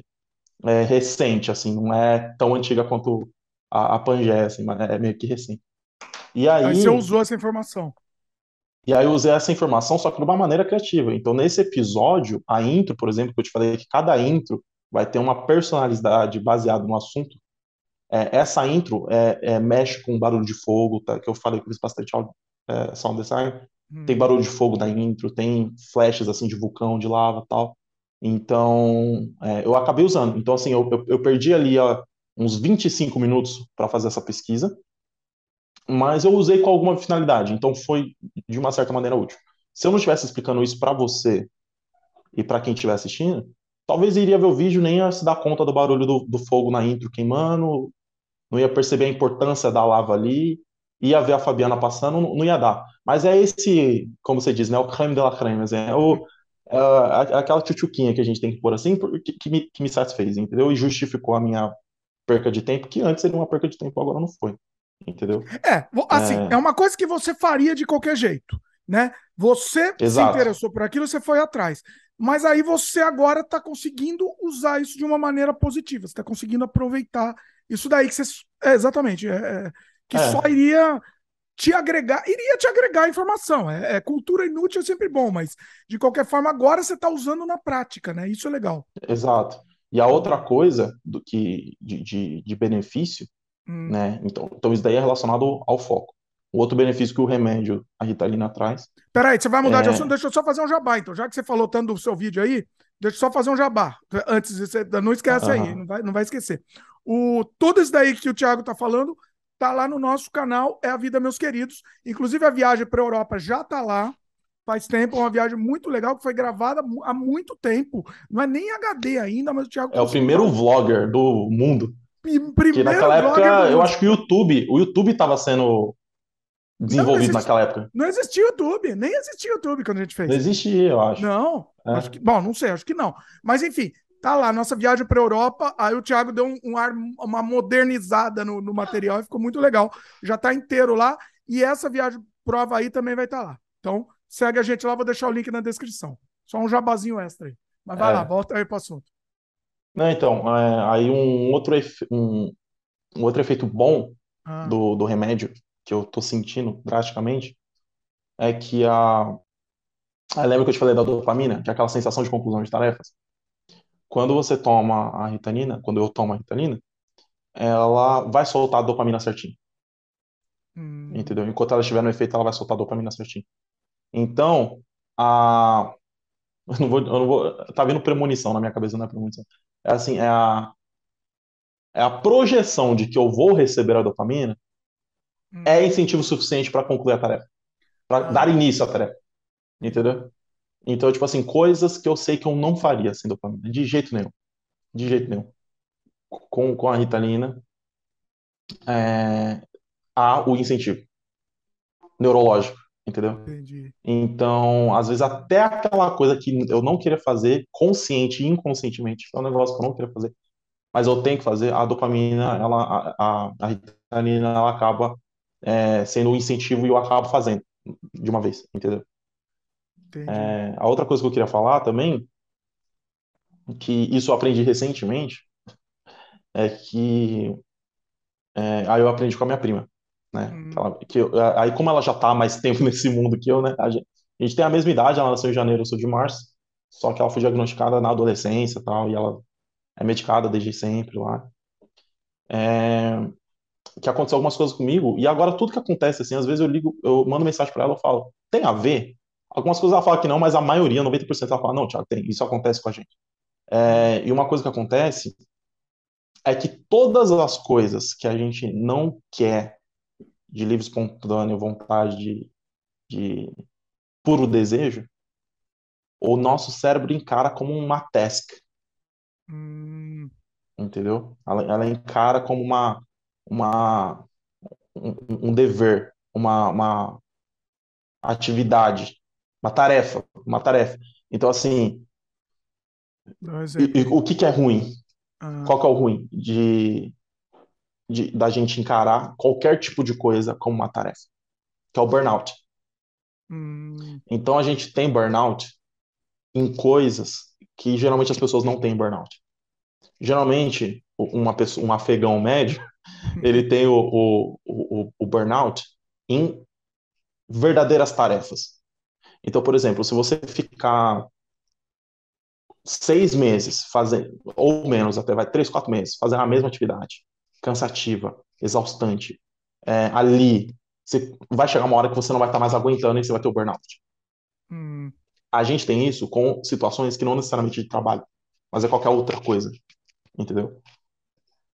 Inclusive, que é o que aconteceu comigo, com questões sociais, entendeu? Então, é, chegou há um tempo atrás, só, que, que, não afetou o trabalho. Eu estava conversando com você, eu estava editando, mas só me deu um cansaço de, de, de, de, de, de falar com pessoas. E eu não estou falando que é algo depressivo, não estou falando que é algo antissocial, mas assim, eu não via necessidade em, tipo assim, para que que eu vou conversar com essa pessoa agora? Hum. Sabe? Então, tipo assim, amigo, é, amigo me mandando mensagem, aí, mano, como é que você tá? E eu visualizava assim e falava, pra que que eu vou falar pra ele como eu tô agora? Tipo assim, só, só me dava aquela preguiça, sabe? Então, assim, e não é que eu não goste dele, eu, eu amo esse meu amigo. É só é... preguiça, né? Basicamente. É só uma preguiça. Ah. É um burnout. É exatamente o burnout. É tipo ah. assim, não, é você tá cansado daquilo. De, de fazer aquela coisa, aquela atividade. E aí você fica por um tempo, que o meu caso foi ali um. Isso, ah, e outra coisa, isso sempre acontecia. Sempre aconteceu. De às vezes eu só querer ficar na minha. De eu sentar no sofá e só querer ficar na minha. Não, não quero conversar com ninguém. Não tô triste, também não tô muito feliz, não tô depressivo, não tô nada. Eu só quero ficar na minha. E fazer o que me der vontade. E quando eu digo fazer o que me der vontade, não é correr pela na rua. É tipo assim, se hoje eu quero sentar e ver um filme besta de sessão da tarde, Lagoa Azul, se me der essa vontade, eu vou assistir Lagoa Azul e já era. Tipo assim, é, é isso que eu quero fazer, é isso que vai me fazer feliz. Né? E isso é muito louco, porque assim, é... que nem teve uma época que aconteceu isso comigo, que me deu muita vontade de ir pro cinema sozinho. E eu lembro que eu fiquei assim, a semana inteira, um dia sim, um dia não, indo no cinema sozinho. Eu vi um monte de filmes que eu nem tinha vontade de ver, mas eu, eu, eu não queria estar com pessoas, eu queria estar naquele ambiente que, teoricamente, eu sou obrigado a estar com alguém, mas não estava com ninguém. Porque me deu um burnout de estar com pessoas, de, de, de estar com pessoas, né? Então, é, eu achei isso muito estranho. Só que geralmente, antigamente, demorava só, sei lá, três, quatro dias. Dessa vez, passou de uma semana. E eu achando estranho, eu falando, caramba, mano, essa, esse saco cheio de, de, de, de querer viver em sociedade é, não tá passando, né? Aí eu perguntei para ela, aí ela me explicou isso daí também. Ela falou, não, Tiago, isso é normal, isso acontece também comigo. É, é porque a nossa mente, né? A gente encara qualquer coisa. É porque quando a gente está conversando, se o assunto, se a matéria não é do meu verdadeiro interesse, eu me desconcentro. E quando a ação, mesmo que seja uma ação social, é, se não é do nosso interesse, é, a gente também não quer se concentrar nela, só que a gente é obrigado a fazer. Então dá burnout na nossa mente. Então é normal, às vezes, você só ficar de saco cheio. Porque é, você ficou forçando por muito tempo fazer algo que seu cérebro, no fundo, não quer fazer. Entendeu? Então, isso é muito interessante, porque agora eu já sei. Então, quando acontece, de tipo assim, eu, eu já, já até avisei já uma galera já. É, tipo, falaram, nossa, você sumiu, você demorou duas semanas para responder. Eu falei, não, é, ignora, eu tô bem e tal, não sei o quê, se for muito importante me liga, mas se eu passar duas semanas sem responder, sem falar nada, sabe? É, eu achei isso também muito curioso. Nossa, olha, olha, é cada vez mais espelho aqui que eu tô vendo aqui nessa história aqui. É, muito, é muita coisa que, você, que, a gente se vê nisso, né? Assim, não, não sei se o pessoal que está assistindo também está se vendo nesse sentido, porque eu tô me vendo muita coisa. Olha, 99% do que você está falando eu tô me vendo. Agora, talvez seja nível, sejam níveis, não sei. Pode ser, né? Talvez, níveis diferentes, não sei. Exato. É, então. É, graus, né? É, existem níveis, graus, tem, tem, tem, gente que aprende a lidar com isso, entendeu? É, tem gente que se, se desenha ao longo da vida para conviver com isso, considerando ser só parte da tua personalidade, que no fundo é, no fundo é, né? Parte da tua personalidade. Então, uhum. assim, é, eu não duvido. É, ah, não, Dimitri não tem. Não, você pode ter, meu pai pode ter, é, muita gente pode ter, porque é algo que é, é muito comum hoje com as redes sociais, está se aflorando mais, quem tem tá ficando mais à mostra, por causa daquilo que eu te falei, né, que é uma, uma amostra de dopamina muito fácil. Então você meio que vicia teu cérebro, igual você vicia a bateria de um celular, de um notebook, você vicia teu cérebro, né? Você fica dando dopamina, dopamina, dopamina para coisa besta, insignificante, e aquilo que teu cérebro já tinha dificuldade em desenvolver dopamina, ele fica com mais dificuldade ainda, porque você viciou ele em alguma coisa fácil, entendeu? Então, chega o dia em que lavar uma louça é como se fosse ter que carpir o Maracanã, entendeu? E aí você olha assim, é, e o teu cérebro não te dá dopamina, e aí você só vai fazer quando estiver desesperado. E quando é que você está desesperado, por exemplo, para lavar a louça? Quando você, você fala assim, caramba, eu não tenho prato limpo para me comer. É o que aconteceu comigo, entendeu? Então, é aí que é o TDAH, quando começa a atrapalhar a tua vida é, pessoal, entendeu? Então, tipo assim, é, hoje era para mim sair, eu não vou sair porque eu tenho trabalho para fazer, eu tenho trabalho para fazer porque no meu horário de trabalho eu não estava fazendo. Hum. É, eu, eu, eu vou ter que pedir para os meus amigos chegarem mais tarde em casa, porque a louça tá gigante, eu não posso receber eles assim, e essa louça tá gigante porque eu, eu não tenho coragem de lavar ela, não tenho energia para lavar ela. E então, tipo assim, teve uma época que eu até tenho vergonha de falar isso, mas é, a louça não era gigante porque não tinha muita coisa, mas era tipo assim, era eu tinha, eu tinha quatro pratos, quatro garfos, quatro facas, quatro copos, por exemplo. Ficava lá na pia e era tipo assim, aí eu queria beber água, eu lavava um copo e bebia. E deixava lá. É nós. Comer, é lavava... nós, Thiago. Estamos aí eu lavava um prato, um garfo, uma faca e ficava lá, entendeu? E aí não, não, não tinha incentivo de, tipo assim, não, eu tenho que terminar a louça inteira, entendeu? É, então, por isso que eu não tomo TDAH para estudar, para trabalhar. Eu tomo quando eu preciso completar tarefas, quando eu preciso me concentrar. Então, eu vou arrumar a casa, eu tomo o, a Ritalina. Eu, eu falei TDAH, né? eu tomo a Ritalina, Sim. vou arrumar a casa, eu tomo. Vou estudar, eu tomo. Vou trabalhar, eu tomo. E qual que é a frequência? Não é todo dia, então, necessariamente todo dia. Não, é quando for necessário. Então, é, por exemplo, ah, hoje é domingo, não vou fazer nada, vou ficar em casa, vou ter churrasco e tal, eu não tomo. É, hoje, que nem é, teve um, um, um, vídeo mesmo do Havaí que eu fui fazer, que eu tava tão empolgado para terminar, que eu falei, eu não vou queimar cartucho, não vou tomar a, a Ritalina, porque eu já tô animado já para fazer. Ah, e aí eu fiz sem Ritalina, só que eu só comecei a obra com a Ritalina, entendeu? Mas ah, a, a, eu comecei por conta da Ritalina, eu fui, fui, fui, fui, fui. Aí chegou num momento que eu já estava assim no embalo, digamos assim. Então, eu falei, não, hoje eu não preciso. Então, teve uns dois dias que eu trabalhei sem Ritalina, mas eu já, eu já tava na, na, na onda ali, eu já tava descendo a ladeira, entendeu? Ah, Então, não, não foi necessário, digamos assim. e, e assim, você come- chegou a comentar agora há pouco, você falou assim, né? Ah, é, muita gente tá, tá, é, tá todo mundo, muita gente falando, né? Da, da doença, até muita gente acha que tem, né? Aí eu, por exemplo, você está falando, a gente tenta se, se vestir, a- vestir a carapuça, vamos dizer, né? Uhum. Você acha que de repente que, que é uma doença da moda? Muita gente acha que tem, de repente não tem, né? Ou muita gente que tem também e, e- e tá, tá, tá chegando à conclusão que tem, mas obviamente que tem isso também, mas você não acha que talvez muita gente que está falando que tem, na verdade, não, não, não necessariamente tem, entendeu? Então, a, a- minha opinião é muito bem pensada, porque eu, eu já pensei muito sobre isso. É, a minha opinião, sim, com, certeza deve ter uma quantidade de pessoas ali que nem tem, tá exagerando, mas eu acho que é irrisória essa quantidade de pessoas. Por quê? O, o fato é que muita gente sempre teve. É que agora que está não só se descobrindo, mas quebrando preconceitos. É. Porque qual que foi o preconceito que foi não criado, mas assim visto dos anos 90 para 2010, que era a frescura. Não muito diferente de depressão. Né? Por muito tempo, depressão também foi assim. É, por mais que depressão seja uma, uma, uma reação também química na cabeça da pessoa, né? realmente seja uma doença, por muito tempo foi frescura. Falta de Deus, né? É, é, por causa de droga, esse tipo de coisa. Então, é, demorou um tempo para as pessoas entenderem que não, pô, depressão é uma doença, entendeu? E eu acho que a gente está passando por esse processo também com o TDAH, porque eu já vi já comentário de que ah, TDAH, TDAH é, é, é desculpa para preguiçoso, entendeu? Então tem muita gente sim que cresceu achando ser preguiçoso. Não, eu sou preguiçoso mesmo, eu sou um vagabundo, tá ligado? Eu, eu sou burro.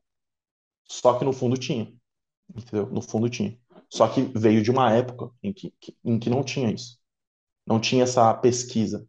Então, por mais que os estudos, a pesquisa e a Ritalina seja antiga, assim, lá, entre aspas, né, anos 60, 70, o conceito de TDAH em adulto é de agora, século 21. Porque até então, quando eles reconheceram que tinha alguma coisa, que a ciência comprovou que tinha alguma coisa, até então, eles achavam que morria ali na criança. A criança cresceu, passou. Eles achavam que era um transtorno que acontecia só em criança. Então, é tipo assim, um- um- é, esse tipo de transtorno, ele não se criou agora, ele sempre teve. Só que antes, o, o cara, ele tinha que trabalhar. E aí ele não tinha tempo para pensar nisso. Assim como eu, quando eu estava me matando de trabalhar, eu não tinha tempo para parar para pensar nisso. Porque eu ficava trabalhando 24 horas num lugar onde tinha um chefe na minha orelha. Falando, vai lá, faz lá. Então, eu não tinha que ser criativo. Eu não tinha que me concentrar. Eu tinha que pegar aquele monte de coisa e levar para outro lado.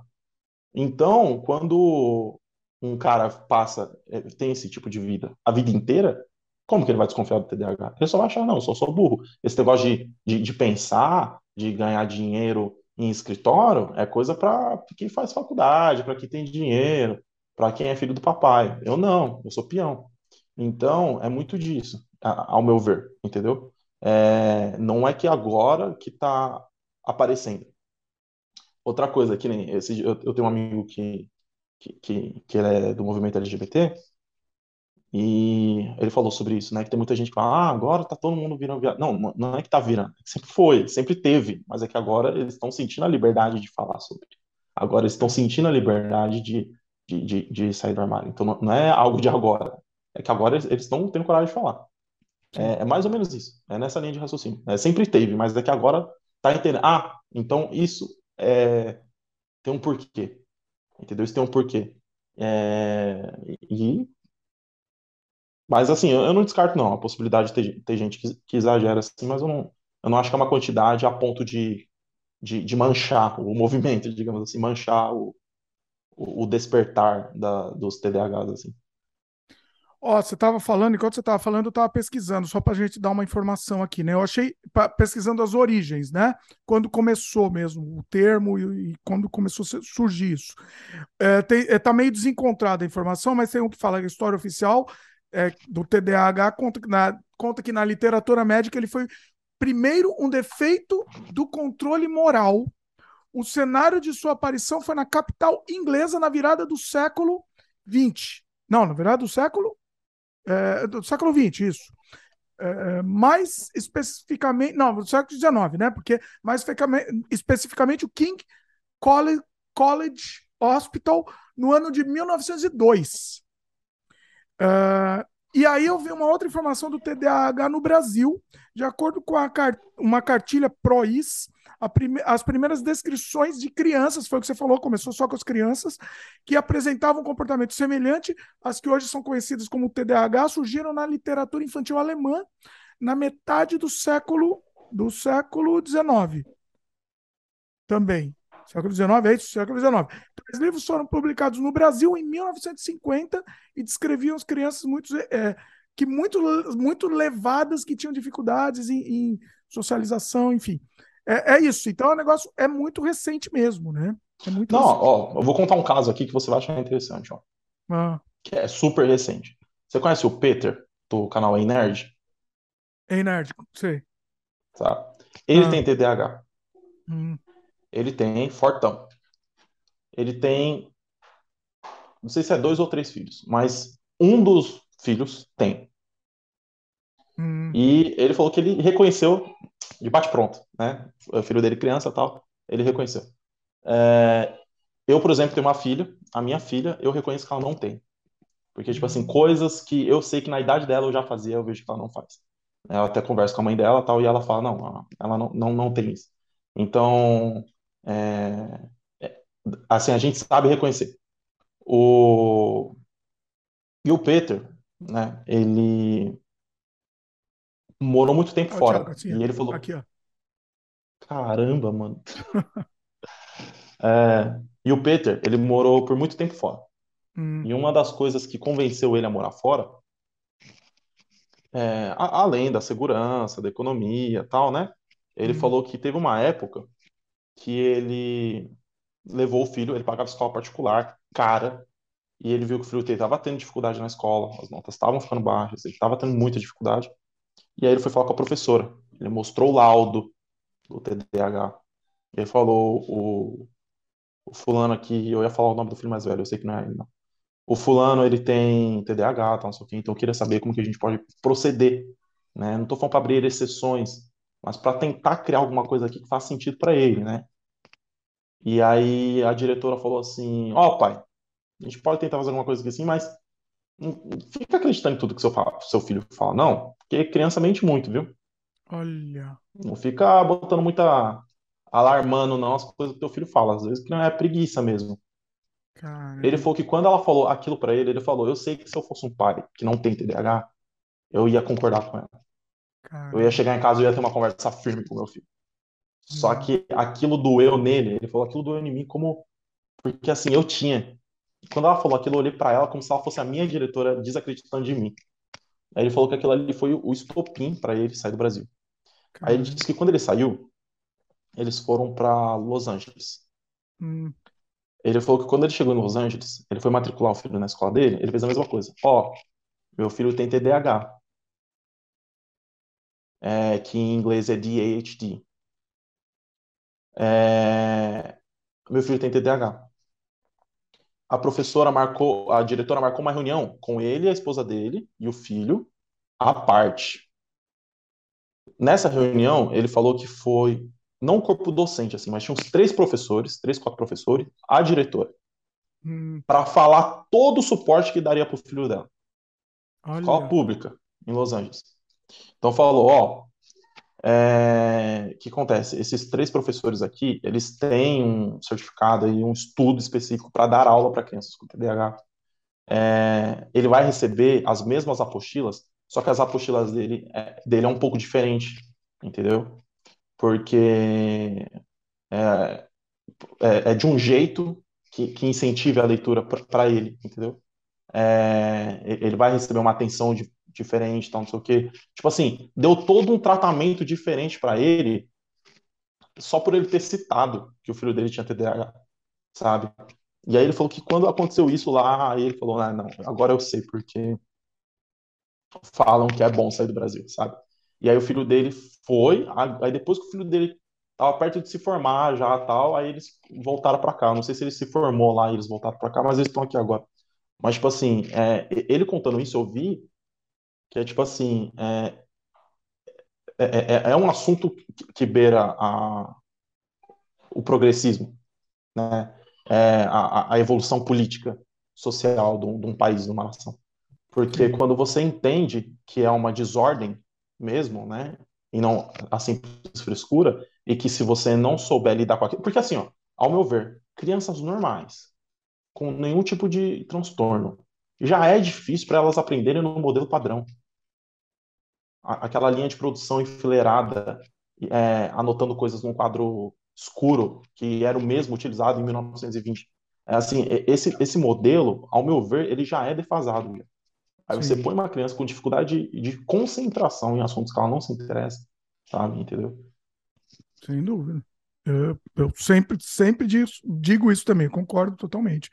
Inclusive, ensino. Assim, eu, eu digo que, a, que, aqui, por exemplo, aqui no Canadá é, é muito melhor que no Brasil, né? Uhum. É, eu sempre falo para meus filhos: olha, vocês têm que aproveitar porque um, um, um, é um milhão de vezes melhor que o meu. Eu não aprendi nada até hoje na escola. Todo o tempo que eu estava na escola, não aprendi nada. Talvez estivesse relacionado a isso, poderia estar. Tá. Mas assim, eu não aprendi nada. Meu, até o meu colégio eu não aprendi nada. Para mim foi. Passou em branco, só serviu para passar nervoso, só para isso. Entendeu? Então, é. eu não sei. Uh, mas assim, você estava é, falando, você acha que acontece, em cima disso também um pouco, você acha que às vezes acontece, algumas pessoas com TDAH podem usar a, a, a doença, não é doença, né, que fala, o transtorno, né? O transtorno, é. Transtorno. O é, transtorno, transtorno como um, uma muleta em alguns momentos, entendeu? Um, Negativamente? Uma justificativa, uma justificativa, entendeu? Então, deve, com certeza deve ter caso, mas eu acho que não muito, porque a, o que diferencia o TDAH do preguiçoso é justamente o TDAH, sabe? Hum. É, essa é a diferença. Vou te dar um exemplo. Não, não é nem um exemplo, vou, vou, vou falar que a, a real. Um preguiçoso, quando ele não tá fazendo nada, ele tá bem, porque ele é preguiçoso. Ele tá tipo assim, ah, tô de boa. O TDAH, por não estar tá fazendo nada, ele entra em desespero. É, é, é tipo assim, era para mim estar tá fazendo, entendeu? Ah. Então, eu acho muito difícil. Deve ter, mas eu acho muito difícil alguém que tem TDAH usar isso como benefício para não fazer nada. Ou para não se concentrar em coisas. Porque a característica do TDAH é justamente isso. O TDAH é considerado TDAH quando ele começa a te atrapalhar, começa a te incomodar. Você querer se concentrar e não conseguir, você querer fazer as atividades e não conseguir. Caramba, mano, eu tenho que terminar esse trabalho, eu tenho que ir em tal lugar, eu tenho que chegar lá em tal hora e eu não consegui. O cara que se apoiaria nisso, ele gosta. Ele se sente confortável com a desordem, digamos assim. Ele se sente confortável por não ter um trabalho, por, por, por não entregar o projeto, por não chegar na hora. Ele não tá nem aí. Ou ele se sente confortável, ele não tá nem aí. Então, assim, não estar aí não é um sintoma de TDAH, digamos assim.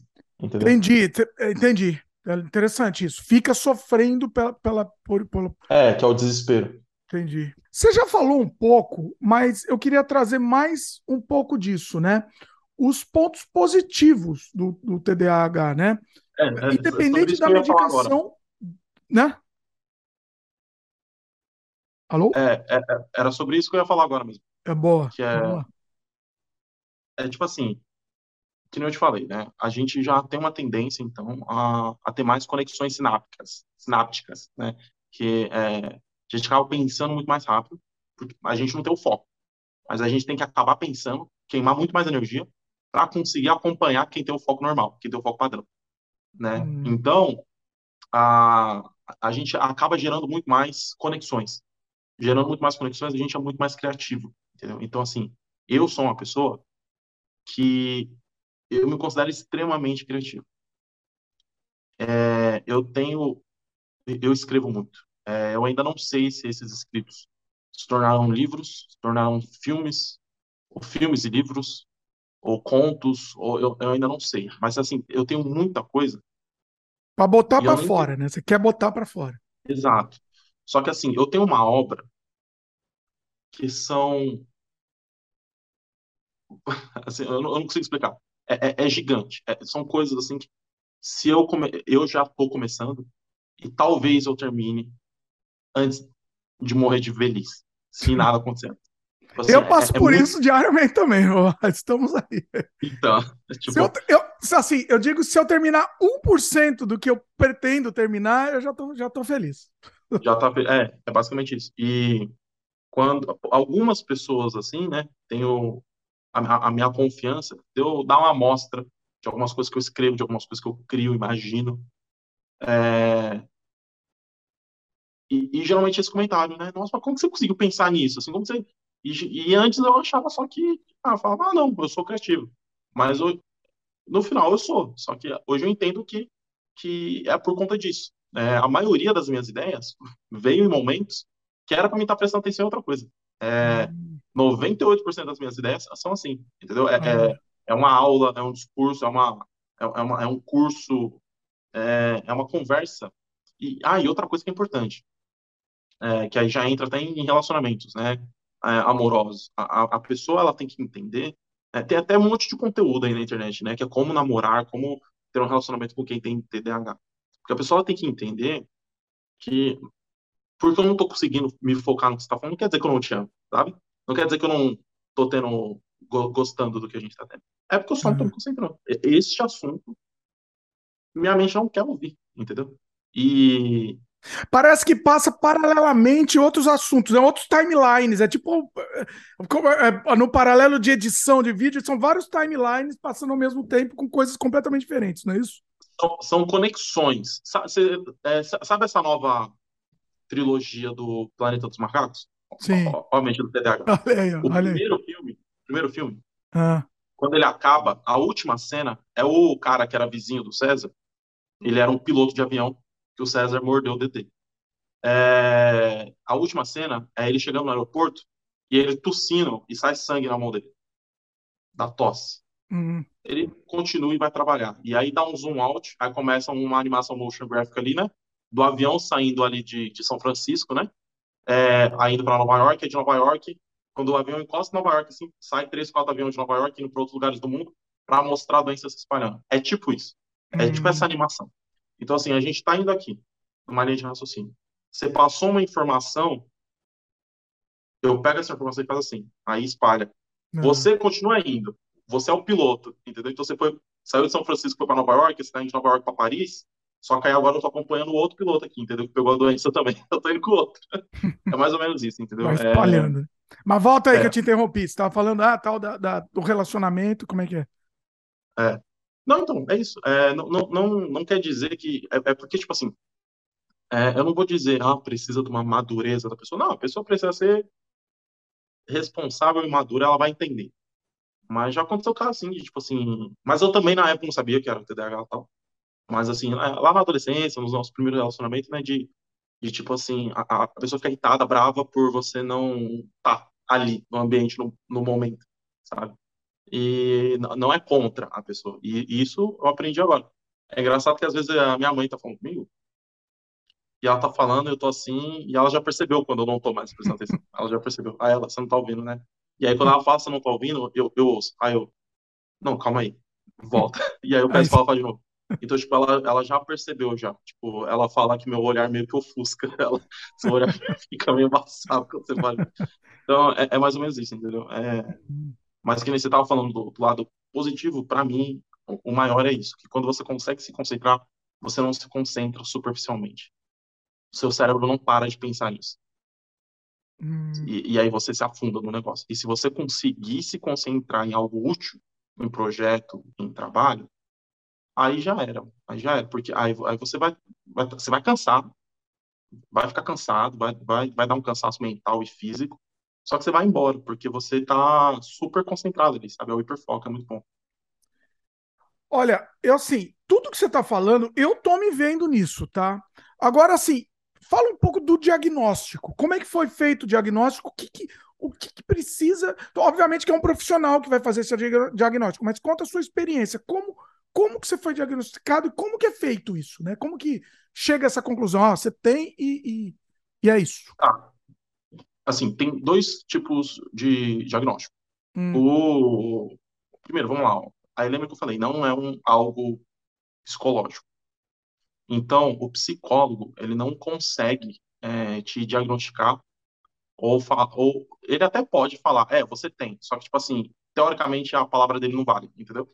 Ah. É, por mais que ele saiba, é, é, ele não ele não pode.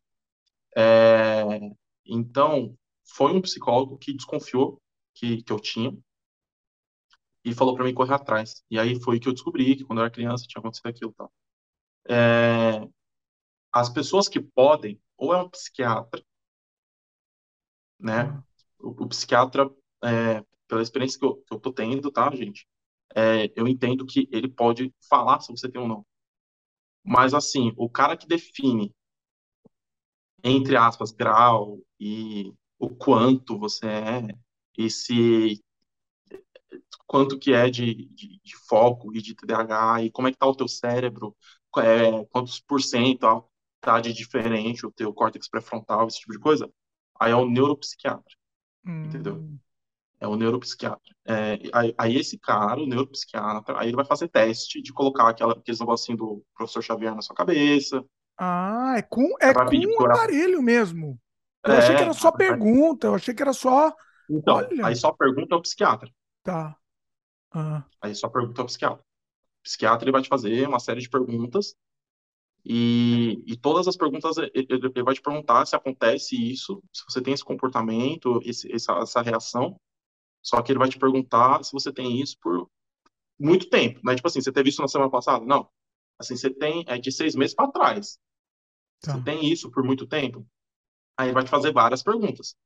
Aí dessas perguntas que ele te faz, é, ele, ele consegue ver, você, tem que ter uma porcentagem ali de coisas que você fala que tem, entendeu? É, e aí, se você passa ali de 80% que tem, você se identifica com aquilo que tem há muito tempo na tua vida e aquilo te atrapalha, aí ele te diagnostica que você tem. Só que se você quiser oficialmente, tal, o documentinho, tudo certinho, saber, querer chapa do teu cérebro para saber o quão diferente é, tal tipo de coisa, aí é o, é o neuropsiquiatra. É, até e... é bom, né? É bom você ter, ter a documentação e tal. É... é. Exato. Pra, pra, até a... para usar para outras coisas também, né? É, eu, eu não sei se é verdade, eu ainda não fui atrás disso, mas eu já ouvi dizer já que aqui no Brasil é, TDAH pode ser considerado PCD, né? Então tem facilidade para um emprego em alguns, alguns lugares, tal, tipo. Mas é, eu, eu não fui atrás disso. Mas é, é, é bem interessante. O, as perguntas, eu me identifiquei com todas. O, quando eu estava com o psicólogo, o psicólogo me fez as perguntas, só que ele falou, Thiago, eu não tenho as perguntas que, eram, que, que é para fazer para adulto.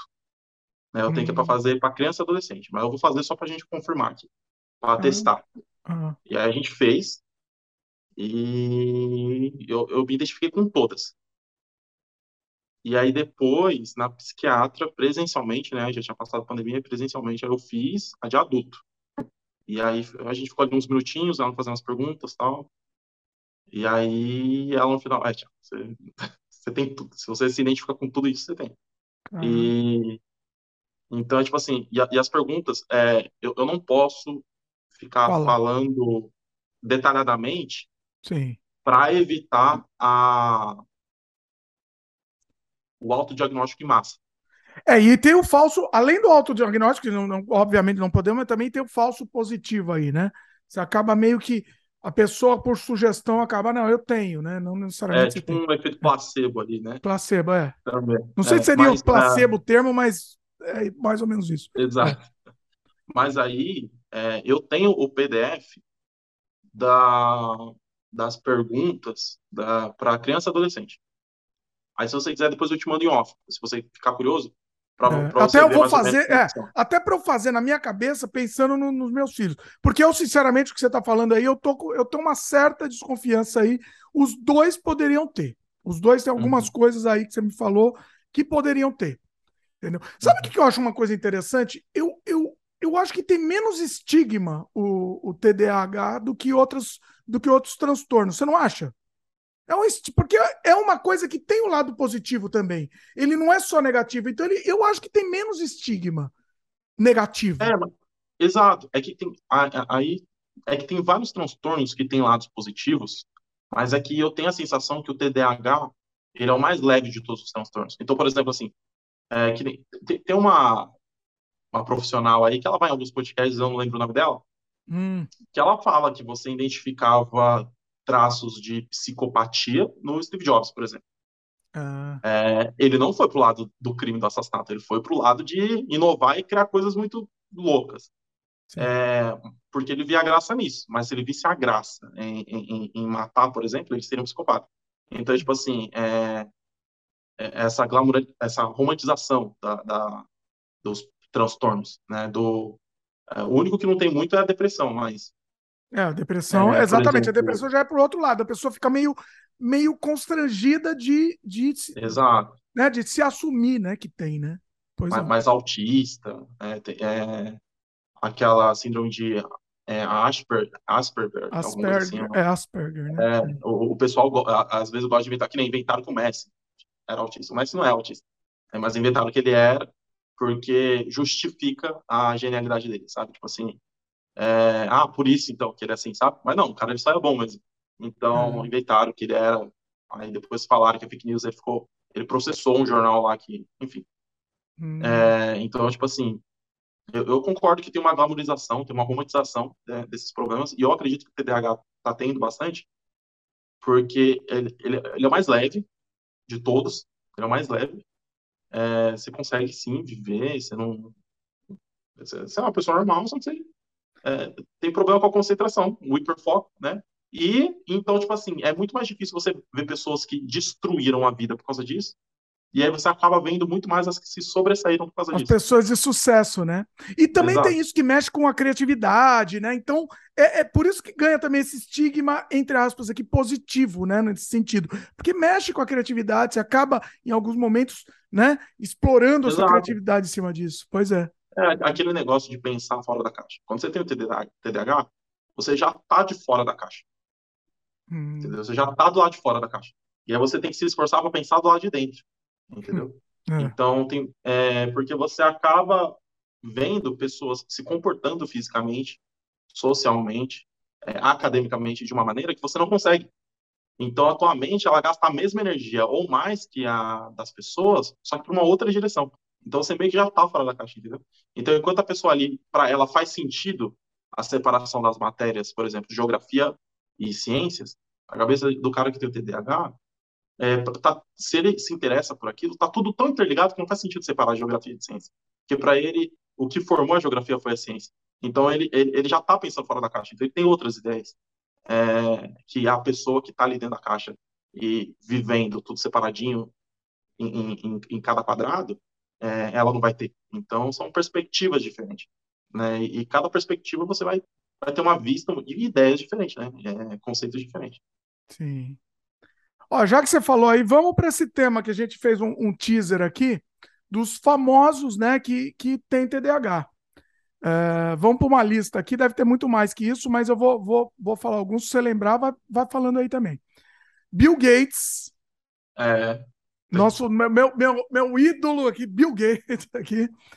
É, você tem cara que ama o Bill Gates. Ó, você tem cara que ama o Bill Gates, eu odeio o Elon Musk. Eu, eu odeio o Elon Musk. Amo o Bill Aí, Gates. amo um pouquinho, né? Não amo, não amo, mas não amo também. Mas eu, eu, eu, me simpatizo com o rapaz. Tem uma certa simpatia, não vou mentir. Ok.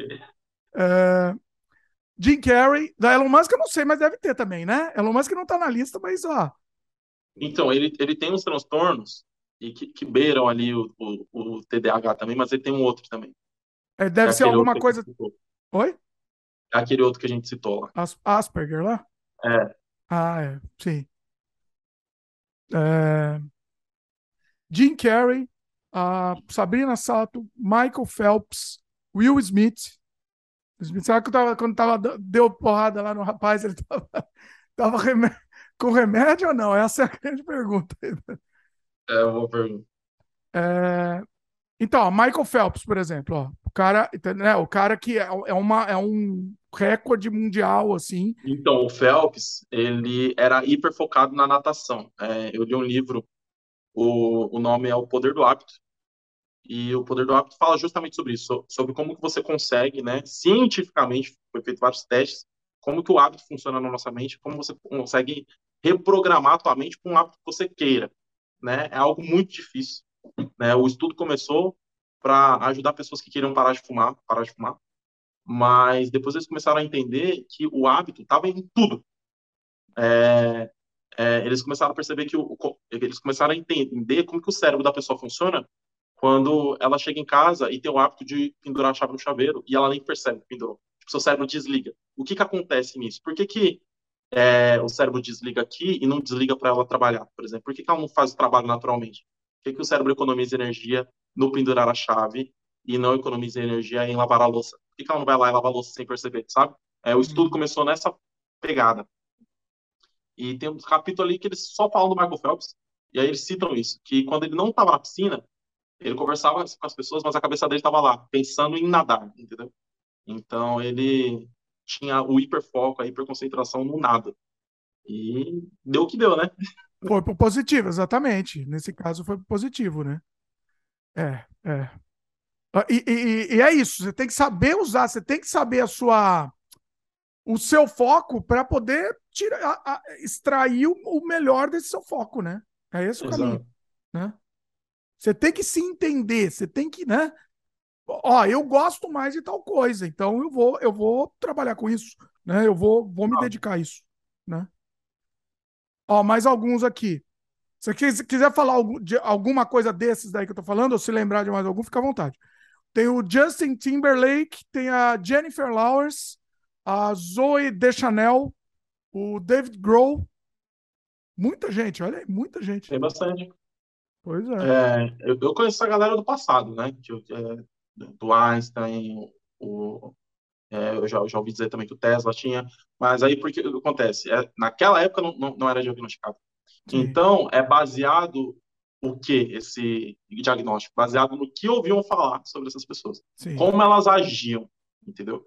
É, como elas vivenciavam. Então, por exemplo, Einstein, ele visualizava. É, então, o espaço-tempo, ele visualizava. Ele falava que ele conseguia enxergar, ver. E isso é um sintoma de quem sintoma, né? É, uma, é algo que acontece com quem tem TDAH. Porque quando você está hiper focado em uma ideia, você visualiza. Né? Então, quando você está falando com a pessoa que ela está voada, assim, ela está vendo alguma coisa, sabe? Você está vendo alguma coisa.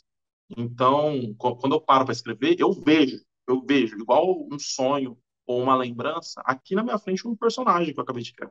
Eu vejo ele, entendeu? Então, assim, é, é, é claro, não é, não é, não é espiritismo, é uma, é imaginação. Chico Xavier aí. Ó, Chico é, Xavier então, tinha isso aí. Pensou? Não, mas tipo assim, não é que eu, que eu tô vendo, sentindo alguma coisa mas assim, eu enxergo tão claro como se fosse uma, sabe? É, é que agora você tá trampando em casa, mas na época que você trabalhava fora, provavelmente você tinha isso. De, o caminho de volta para casa, você tá tão acostumado, né? Aí até entra no negócio lá do poder do hábito, que você, ou dirigindo, ou de ônibus, a sua mente vai embora Sim. E você tá vendo coisas, imaginando coisas, Sim. pensando em coisas, em que você vai fazer e tal. E, quando você vê, você já chegou em casa. Exatamente. É. Esse estado que a tua mente entra é o hiperfoco. Entendeu? Hum. É, que a, a, do TDAH entra o tempo inteiro, toda hora, por qualquer coisa que a gente não controle. É, mas esse hiperfoco, por exemplo, você vê que você não exclui. Então, você tá dando esse exemplo, eu passo por isso todo dia. Eu, sei lá, vou pegar as crianças na escola, né? Aí vou de carro uhum. lá, 15 minutos de carro, eu tô pensando em outra coisa, eu nem tô percebendo mais do caminho. Só que, eu, beleza, eu tô focado, tô com outras ideias, tô pensando em outra coisa, mas eu ainda tô lá na direção. Porque se acontecer uma emergência, alguma coisa, eu tô lá. Não é que eu tô. Tá acordado. É. Eu tô acordado, eu não tô em outro planeta, né? Então, Exato. Então, assim, você tá levando paralelamente. É, é, é isso? Exato, é, é igualzinho, só que a diferença é que você entra, né?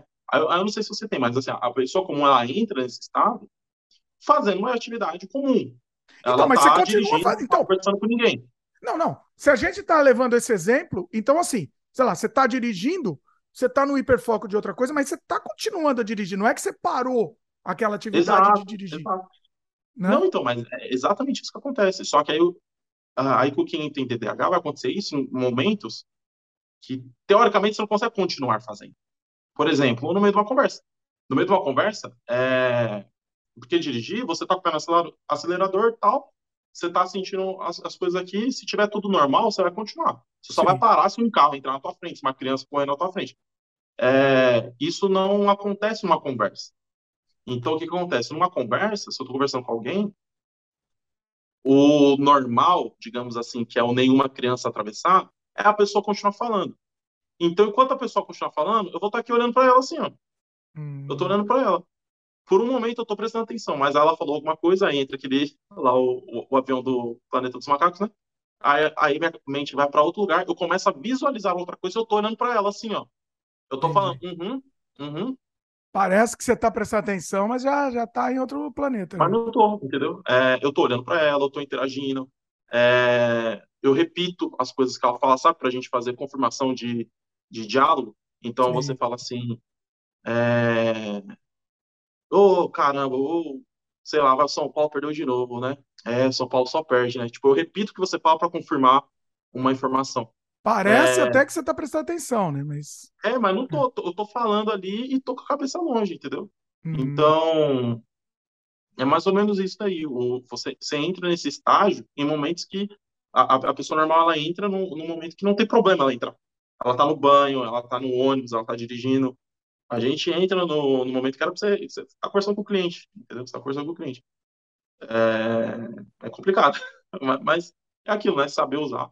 Nossa, pior que você falando assim, eu, eu percebo que assim, eu não se o assunto não me interessa, eu nem se eu quiser eu consigo prestar atenção naquilo. Eu não consigo. É.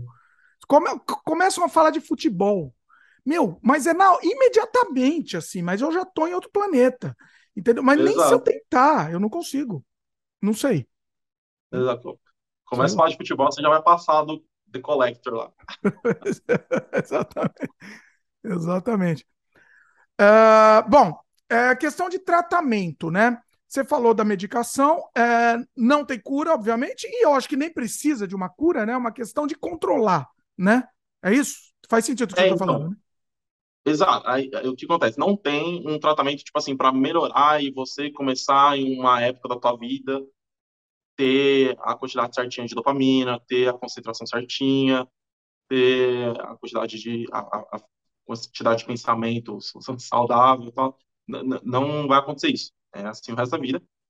Só que você consegue amenizar os efeitos. Aí isso daí é por meio de terapia.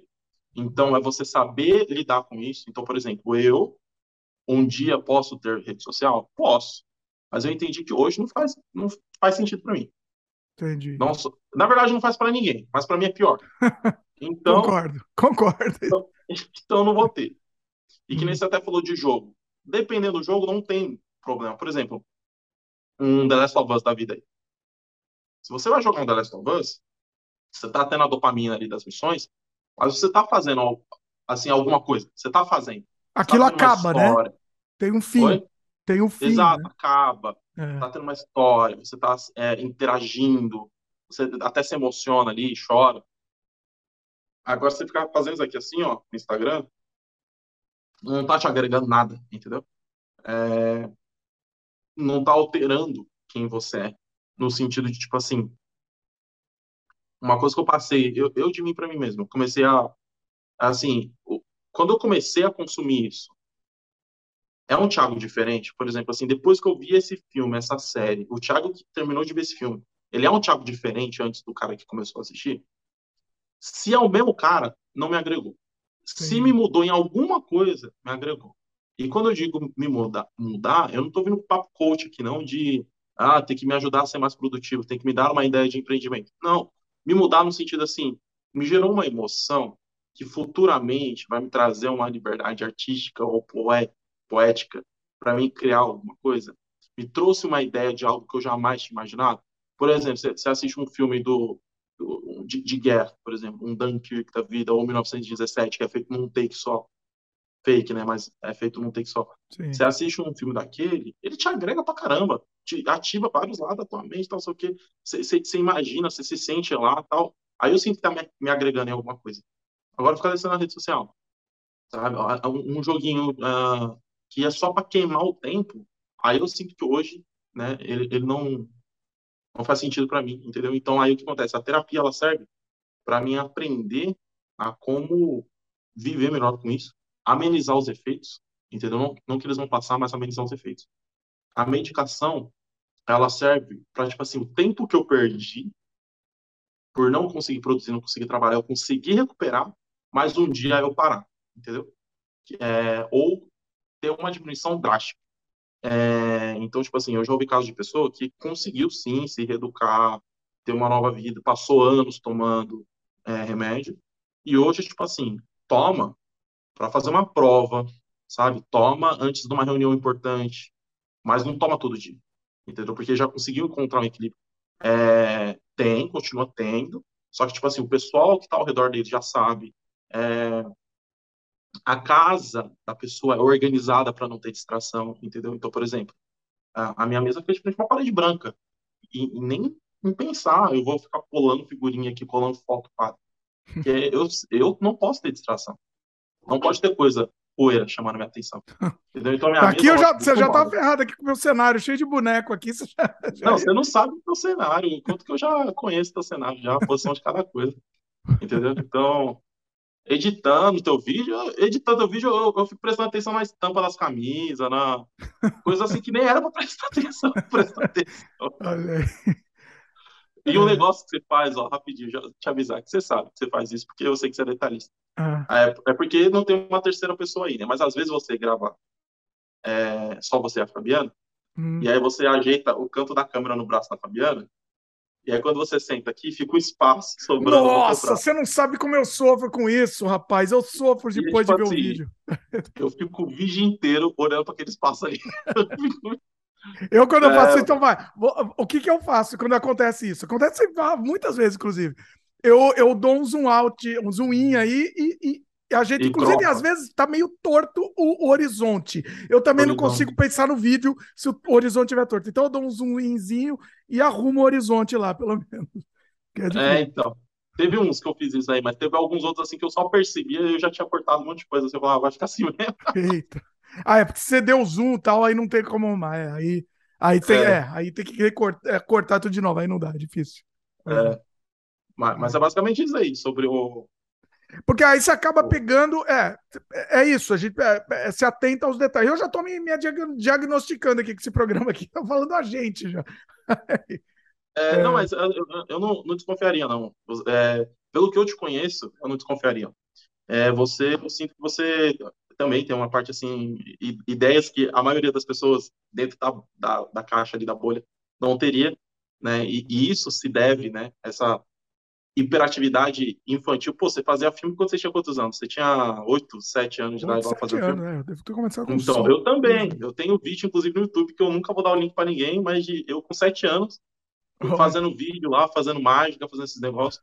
Porque é, a, a, a criança que tem o TDAH, ela não se contenta com o chutar a bola. Ah. Entendeu? Ela tem uma ideia, por causa da quantidade de pensamento, porque ela não, porque ela tem essas ideias, enquanto ela não consegue se concentrar no banal, no, no tradicional, e quer uhum. botar essas ideias, quer, quer ver essas ideias acontecer, entendeu? Então, geralmente essa galera, assim, que é, é, é, é de criativa ao excesso, com coisas estranhas, que nem, que nem a gente, assim, as minhas é um pouquinho mais normal que a sua, né? Porque eu, eu ainda não fiz nenhum decollector, nada desse tipo, mas é, esse tipo de, essa característica de, de, de criação, com certeza, eu, eu não desconfiaria, não. Olha, e pior que você falando, pensando assim, meu filho, ele, ele faz umas coisas que assim, é, sei lá, ele faz home hack, é um negócio que vai lá no hexadecimal, aprende, o moleque tem 10 anos, começou a mexer nisso, sei lá, com 8 anos, 9 anos, começou claro. a mexer no hexadecimal do, do, do, programação, sei lá o quê, e não sei, entendeu? Não, não, não é possível, né? Assim. E, e o que acontece? Ah, Se fala. o Eric, você sentir isso daí, você fala, caramba, um negócio que ele curte, que é complicado para o afegão médio, e ele entra de cabeça e manja. E uma coisa assim que teoricamente é básica, que a maioria das crianças pega e ele não pega porque ele não tem interesse, aí é batata. Tipo, a gente não pode se diagnosticar, né. mas, mas é tipo isso, entendeu? Porque é, é, é essa discrepância, é essa discrepância. É, eu, eu, eu tava numa idade, eu tinha 14, 15 anos, é, que assim, eu não só já sabia editar vídeo, mas manjava dessas informações aleatórias de história, é, que coisas aleatórias que não caem em provas, não é necessário para o currículo acadêmico brasileiro, para o Enem, né? Eu, eu saber de histórias, é, de por exemplo, de como era o costume do, dos índios da região ali que eu morava em São Paulo, né? Que, uhum. que eram os tupinambás. Eu estudava a, a, como eles viviam a, a região, o que, que eles comiam, né, que eles eram canibais e tal, as, as guerras dos franceses contra os portugueses nas praias ali de São Paulo, tipo, tudo Itanhaém ali em São Vicente, foi tudo palco de guerra. Eu estudando isso, só que não cai isso. Olha. E ninguém quer saber se você sabe disso. Hum. E aí, tipo assim, eu, eu, eu mergulhava nisso, eu visualizava isso, eu entendia isso. Eu, eu até pedia pro, pro meu pai pra gente ir lá, a gente foi nos, nos canhões lá de São Vicente para se defender dos franceses tal, que tem lá até hoje. E, tipo assim, para fazer uma conta de divisão básica. Para mim era um. Eu, eu, nossa, eu preferia carpinamato, entendeu? Então, assim, é mais ou menos isso, entendeu? Aí, aí quando você percebe que, tipo assim, é, tem. Porque geralmente quem não tem é mais. Assim, sabe? Mais soft.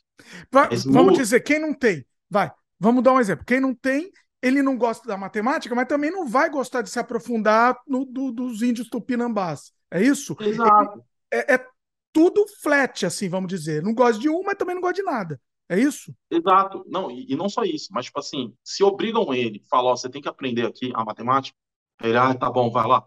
Aí ele vai se esforçar e ele vai entender até que, assim, pá, ele vai entender, vai curtir. Tipo, ah, tá, entendi como faz. E ele vai ficar com isso na mente. Aí ele, vão forçar ele a estudar a Era Vargas, ele vai vir até que, assim, pá, vai entender o suficiente.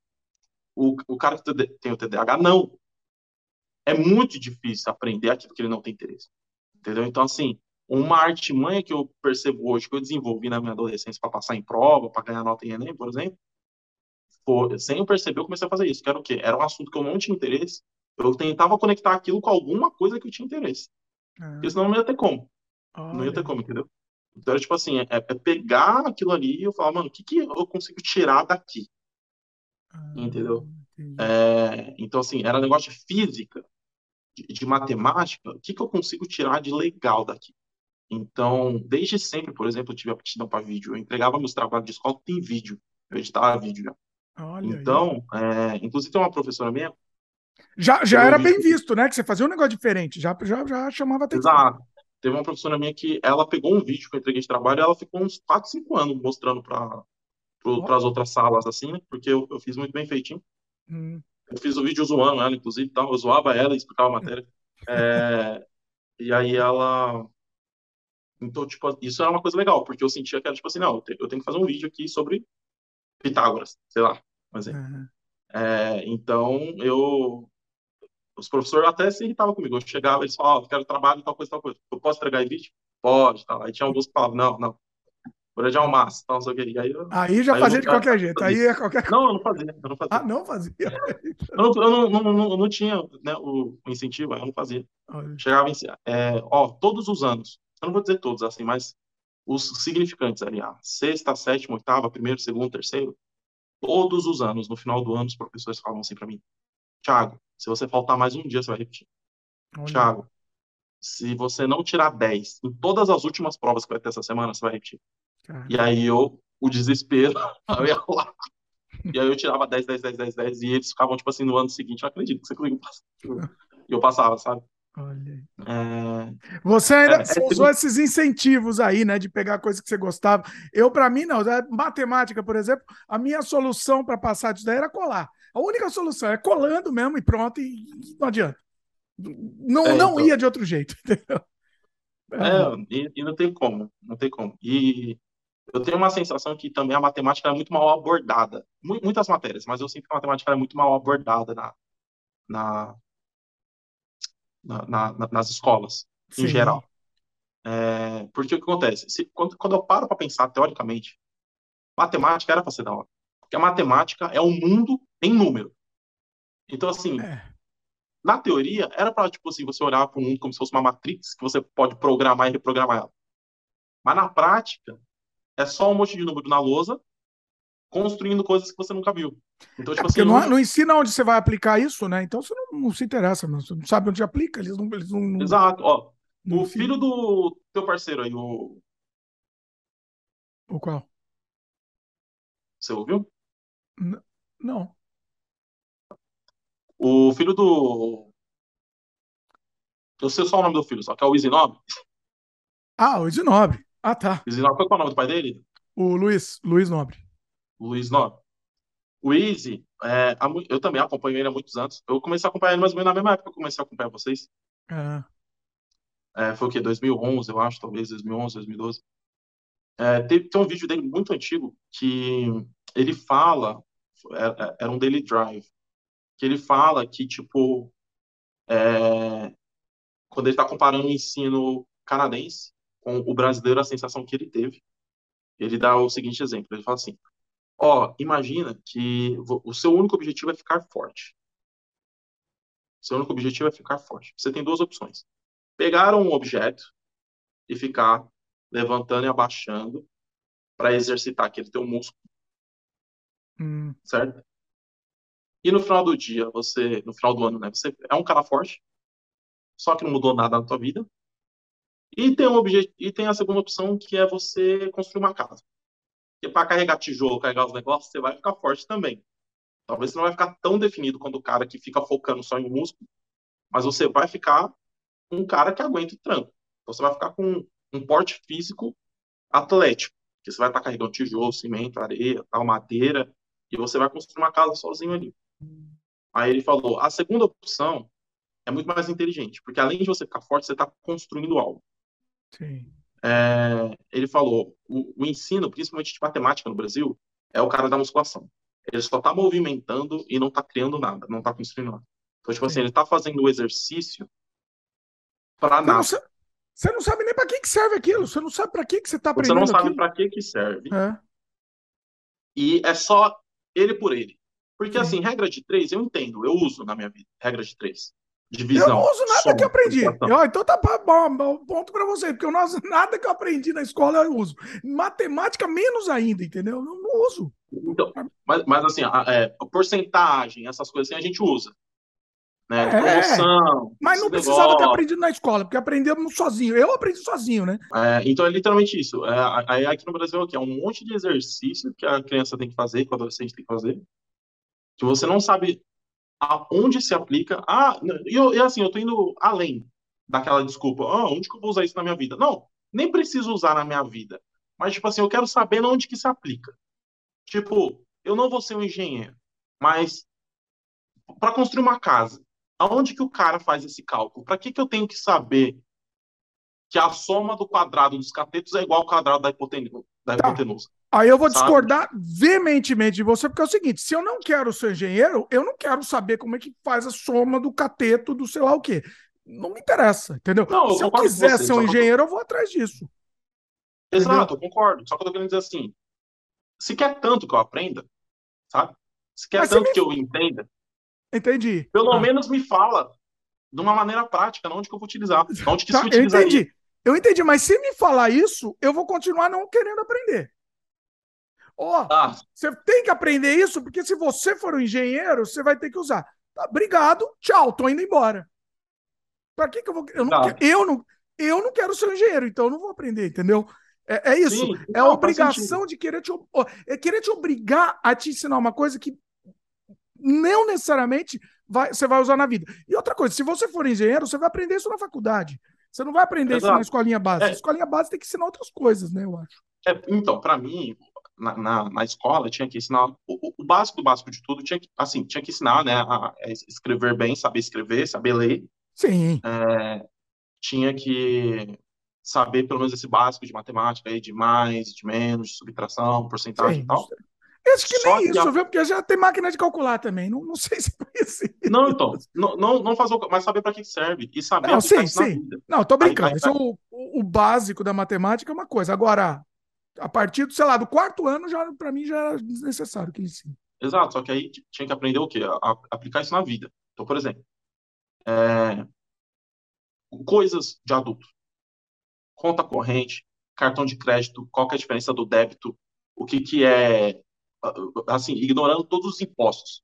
O que, que é Selic, o que, que é PIS, PASEP, é, o que, que é FGTS, o que, que é 13 terceiro, é, como tudo isso é calculado, como que é calculada a conta de luz, quanto que eu estou pagando de conta de luz, o que, que é bandeira vermelha, bandeira amarela, essas coisas que envolvem... Empreendedorismo, né? Você fala empreendedorismo. Empreendedorismo, tal, mas eu estou puxando assim, tipo assim, pro lado da matemática essas coisas que a gente que, que envolve número na vida ah, de um tá. adulto, eu acho que é especificamente. Ah, educação financeira, ó, envolve número. Educação financeira, é juros compostos, né? É, ensinar tudo isso daí. Sim. Mas não tem interesse. Já comentamos aqui no Sem Freio, não tem não existe interesse em ensinar isso, entendeu? Mas aí seria aquilo que o Isnop falou, que é o cara que está construindo a casa. Que ele está aprendendo, o cara ele está aprendendo a porcentagem, sabe? Ele está aprendendo a fazer um, um, um, cálculo de. Tipo assim, não é o menor dos sonhos. Mas, tipo assim, pô, você tá querendo ensinar o cara a calcular quilowatts por hora, ensina ele a como ele vai saber se a, a Enel, se a Eletropaulo tá cobrando ele certo. Entendeu? Mas não, é, é uns negócios assim que, enfim. Cê, ó, e, e eu gosto de filosofia. É, uma coisa que é, eu já vi já, muita gente falando é que, tipo assim, se ressuscitassem Aristóteles, Platão, né? Toda essa galera, eles iam passar raiva nas aulas de filosofia. Porque hoje a aula de filosofia não ensina a filosofar. Hoje a aula de filosofia estuda os filósofos, né?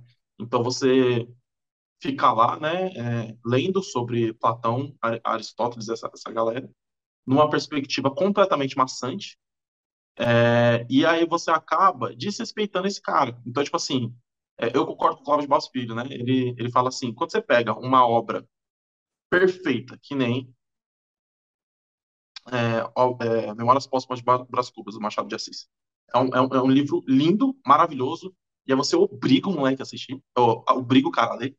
Não é pra você obrigar o cara a ler uma obra-prima. Era para ele querer. E se ele não quer, é porque ele não é merecedor. E se ele não é merecedor, ele não tá pronto. E se ele não tá pronto, não vai ler agora.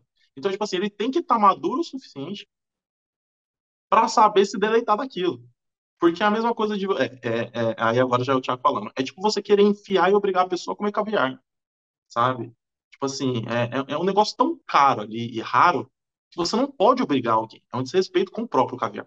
Sim. Entendeu? É, alguém que não tá pagando por aquilo, alguém que não quer consumir aquilo. Tipo assim, como assim você não quer comer caviar? Não quer? Então você não vai comer. Você, você é louco? Eu vou ficar obrigando você a comer caviar? É, é mais ou menos essa linha de raciocínio.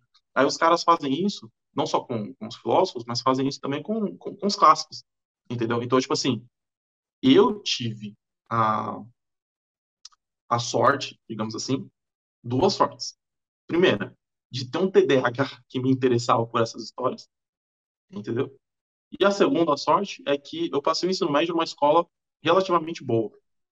É, não se compara com os padrões canadenses, por exemplo, mas era a melhor ali do meu estado. É, então a gente tinha uma biblioteca que deixava levar livro para casa, uma biblioteca com bastante coisa.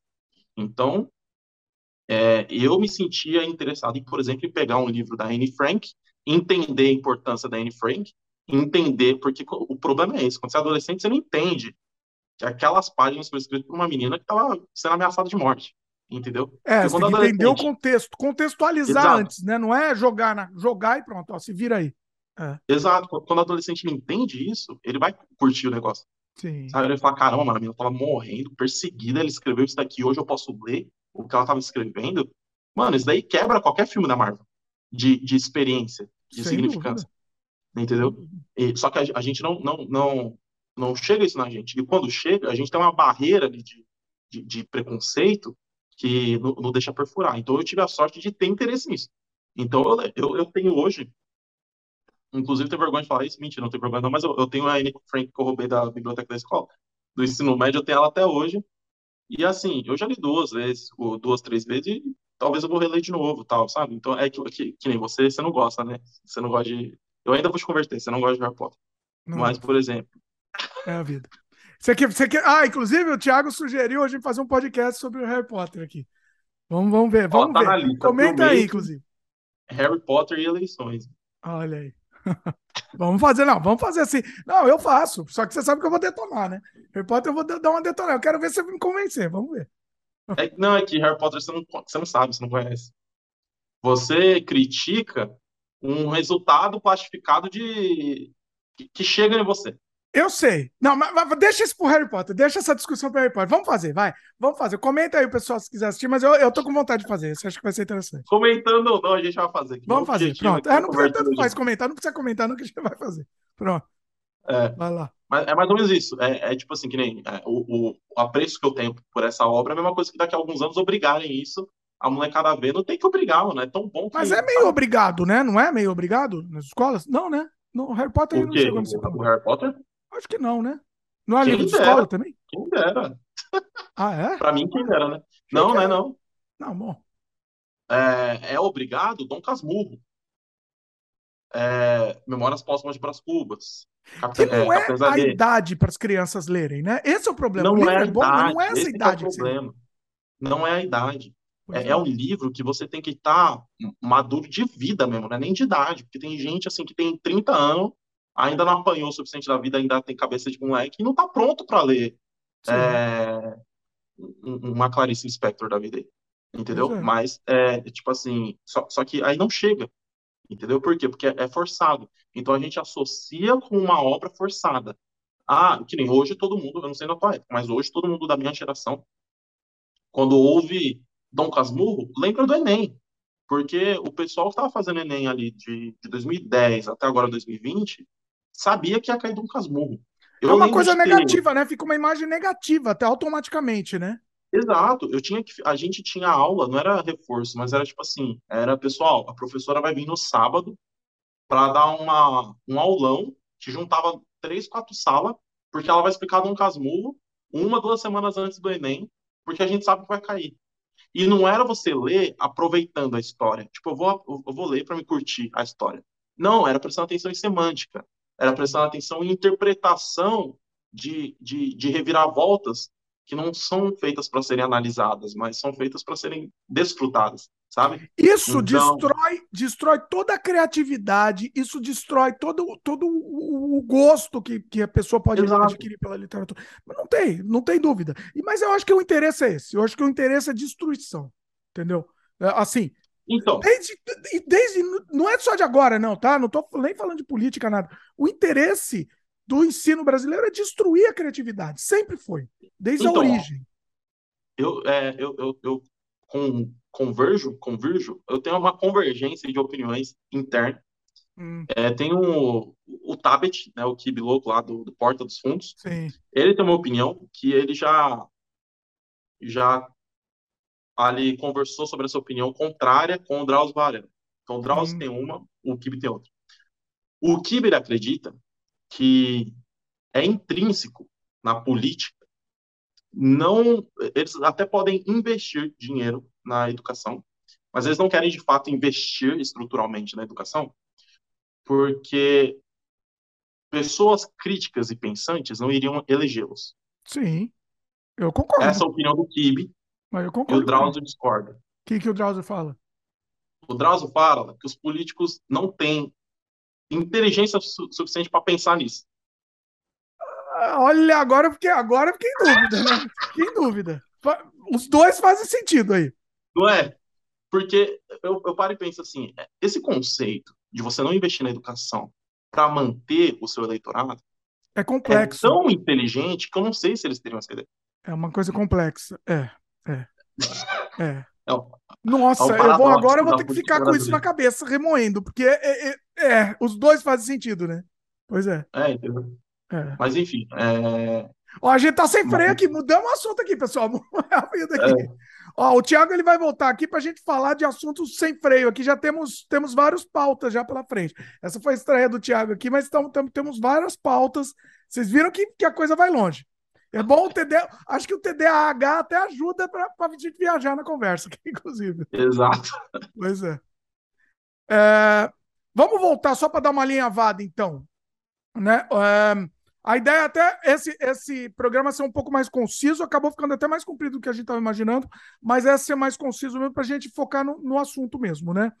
Uh, bom, o que mais? O que, que você tem a dizer para fechar mesmo o assunto, TDAH? TDAH.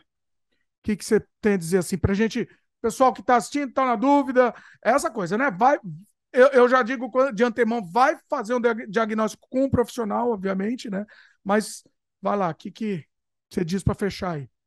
Tá, a primeira coisa para fechar, se, se você se identifica com essas coisas, né, vai, atrás. É, e assim, tem, tenta identificar se isso realmente atrapalha a tua vida, atrapalha a tua vida social, é, esse tipo de coisa. E, e, e, você tem que saber se analisar sozinho. Se você mora com teus pais, se você mora com tua esposa, crianças, é, você está vivendo um ciclo que você está conectado a outras pessoas. E quando você está conectado a outras pessoas, você não tem independência de percepção suficiente para identificar se você está tendo isso ou não. Eu demorei por causa disso. Porque, assim, por exemplo, o exemplo da, da louça, o exemplo do trabalho, como que eu ia identificar isso? Sendo que tinha alguém batendo na minha porta, Tiago, tá na hora de sair para a escola, quando eu era adolescente. E era tipo assim, o meu pai era do tipo que se eu não levantasse na hora, ele puxava a coberta no frio de São Paulo, eu tinha que levantar. Então, como que eu vou saber que eu tenho uma, uma tendência a, a sabe? É, como que eu, eu, vou, eu vou saber que eu não tenho um incentivo neurológico para lavar uma louça, sendo que eu chego em casa a louça tá lavada, sabe? Então, tipo assim, é, é, tem que saber se autoanalisar. Você sozinho, no, no teu dia a dia, se você estuda, ainda, é, dá uma olhada é, como você é na, na, escola, na faculdade. É, por exemplo, assim, os trabalhos, as coisas que dependem de você, por exemplo, chegar na hora, você consegue? As, o, o que é para você entregar, o que é para você estudar, você é baseado, você vive baseado no desespero, você estuda para a prova na noite anterior, você você sozinho, você tem dificuldade de, de, de concentração, você sente que você está pensando em muitas coisas que você não deveria, muito mais rápido do que poderia, sabe? É, esse tipo de coisa. Se você é uma pessoa que não está estudando, mora com alguém e tal, no trabalho, você entrega com folga as coisas, você consegue se concentrar naquilo que você está fazendo. É, você, na vida social, quando você está conversando com alguém, você fica se desfocando quando a pessoa está falando, assim, alguma coisa que teoricamente é do seu interesse. Tipo assim, ela não, ela não tá que nem pro Dimitri, né, falando de futebol. Ela só tá falando sobre um assunto que você até se interessa, só que naquele momento você não tá interessado, sabe? É, é, a, a, pessoa tá falando de, de como ela vai cozinhar. A, a, às vezes a minha mãe ela começa a falar assim: ah, hoje eu vou fazer tal jantar assim, assim, assado. Eu, eu vou jantar, eu gosto eu gosto de cozinhar tal. Aquele assunto, aquele momento ali me distrai. Então, assim, você começar a identificar isso. É, se você mora sozinho é muito mais fácil de perceber, porque você tá sozinho. Então, o que você é, o que a tua casa é, o que a tua vida é, é um reflexo da tua desordem, né? E eu uso a expressão desordem não é, pejorativamente. Pejorativamente. Eu estou utilizando no, conectando com o inglês, né? Porque inglês é, é DAHD, né? Disorder Sim. of attention, attention. Então, é tipo assim, é, é uma desordem mesmo, é uma desordem mental. Então, é, quando a casa reflete o que está dentro de você, mais ou menos, é, é mais fácil. É, e se você suspeita que você tem, aí você vai atrás, então não sei o quê. Aí outra coisa que eu falaria, não se desespere. Eu me desesperei no começo, eu achei que, tipo, eu falava, nossa, minha vida não. É, ah, é? Você deu, você deu essa. Deu um certo desespero? É, porque a gente escuta, né? A gente sempre escuta falar disso daí. Para mim, como era é, é, mais light assim, eu não, não imaginei que, que não, então, foi mais um toque da descoberta. Acho que... Porque, tipo assim, quando você, Dimitri, sabe que você tem alguma coisa, mas tem a possibilidade de passar, hum. eu acho que é um choque, choque específico. Então, por exemplo, eu tenho depressão, eu tenho ansiedade, estou mal por isso, estou chateado, não acredito, vai me atrapalhar, vai me fazer mal agora. Mas eu vou me cuidar, sabe? Eu vou me cuidar, vou buscar tratamento, vai passar. Mas quando você olha para um problema que você sabe que não vai passar, que, e você entende, putz, eu estive a vida inteira com isso e não sabia, e agora eu vou continuar convivendo com isso sabendo que eu tenho, é uma sensaçãozinha de desconforto que dá, de quase um pânicozinho que deu. Assim, que não durou muito tempo, não, durou uns dois dias mais ou menos, mas foi assim, dois dias que eu, eu, eu ficava olhando para o lado assim, eu falava, caramba, tipo, só pensando em momentos que eu vivi e coisas que eu não acredito que daqui para frente vai ser assim. Tipo, é, realmente vai ser assim. Eu estou fadado, sabe? É esse conceito, eu estou fadado a não conseguir, sabe? E não é. E eu também, eu vi muita gente que cria conteúdo para TDAH, vindo com papo coach, assim, não, mas você consegue, tá, você...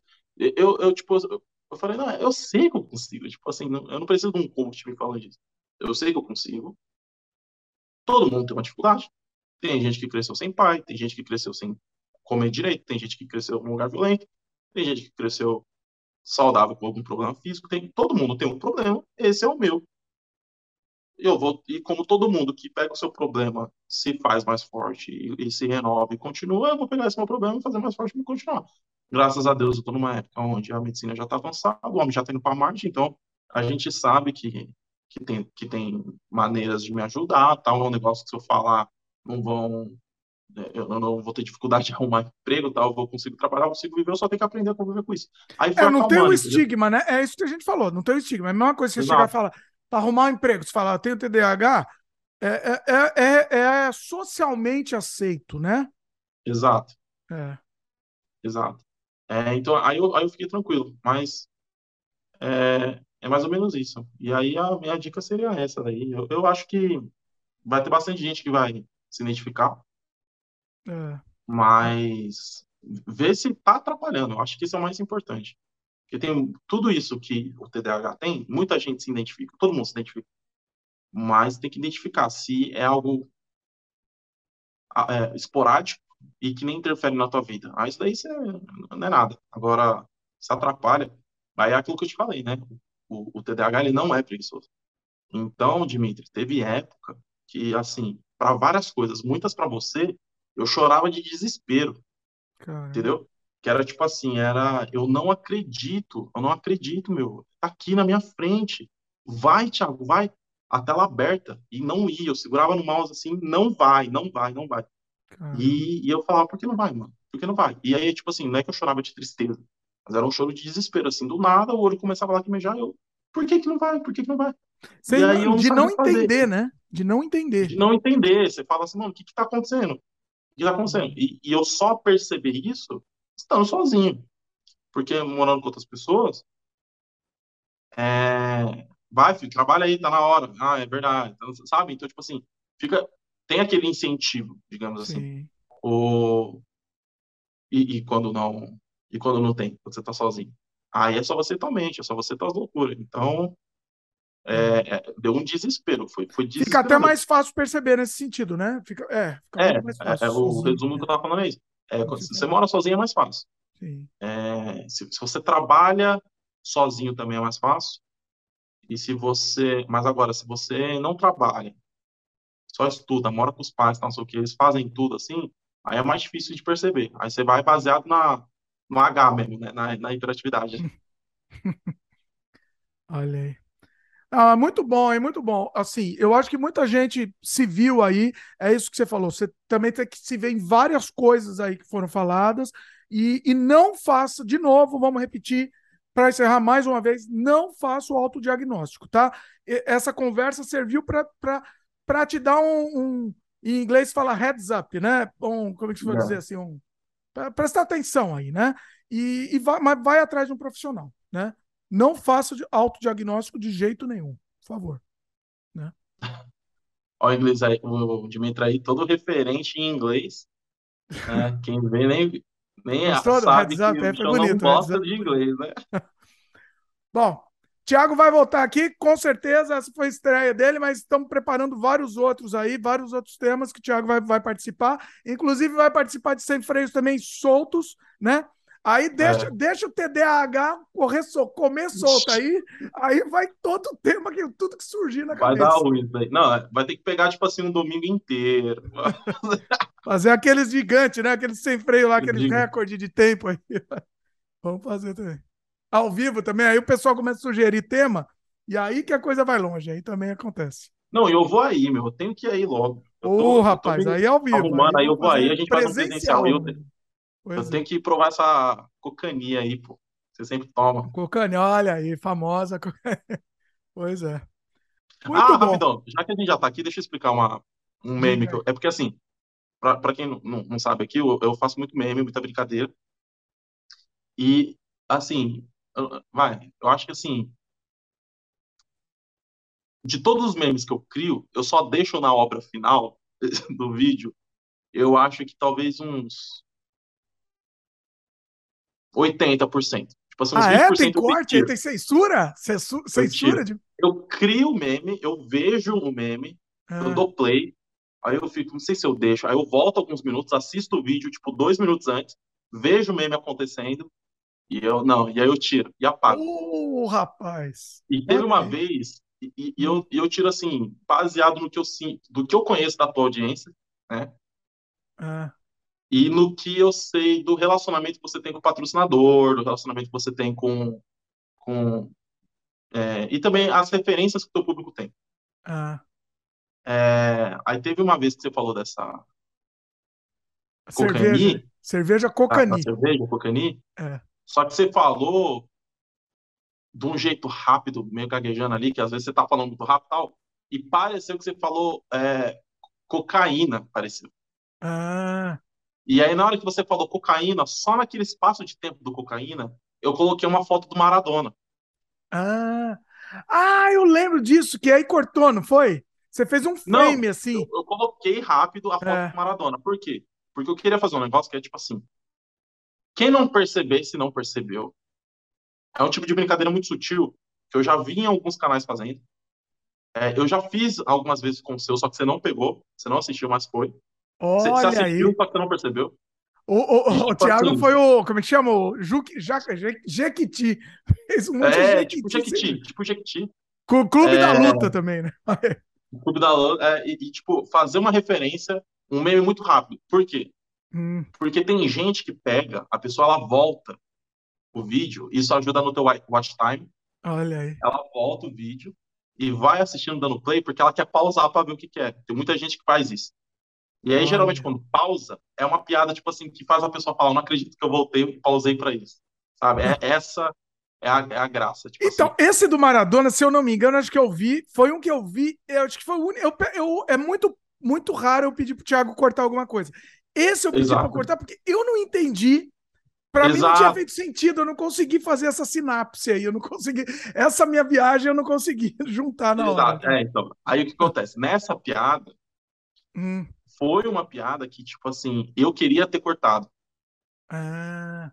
Só que eu falei assim, mano, eu corto tanto meme achando que ele não vai topar, vai que ele topa isso. E aí eu testei. Aí depois desse dia eu falei, não, eu tenho que confiar no meu filho. Eu já conheço de eu sei o que, que ele vai deixar, o que, que Você já vai... achou que eu ia. É, você achou que ia falar para cortar.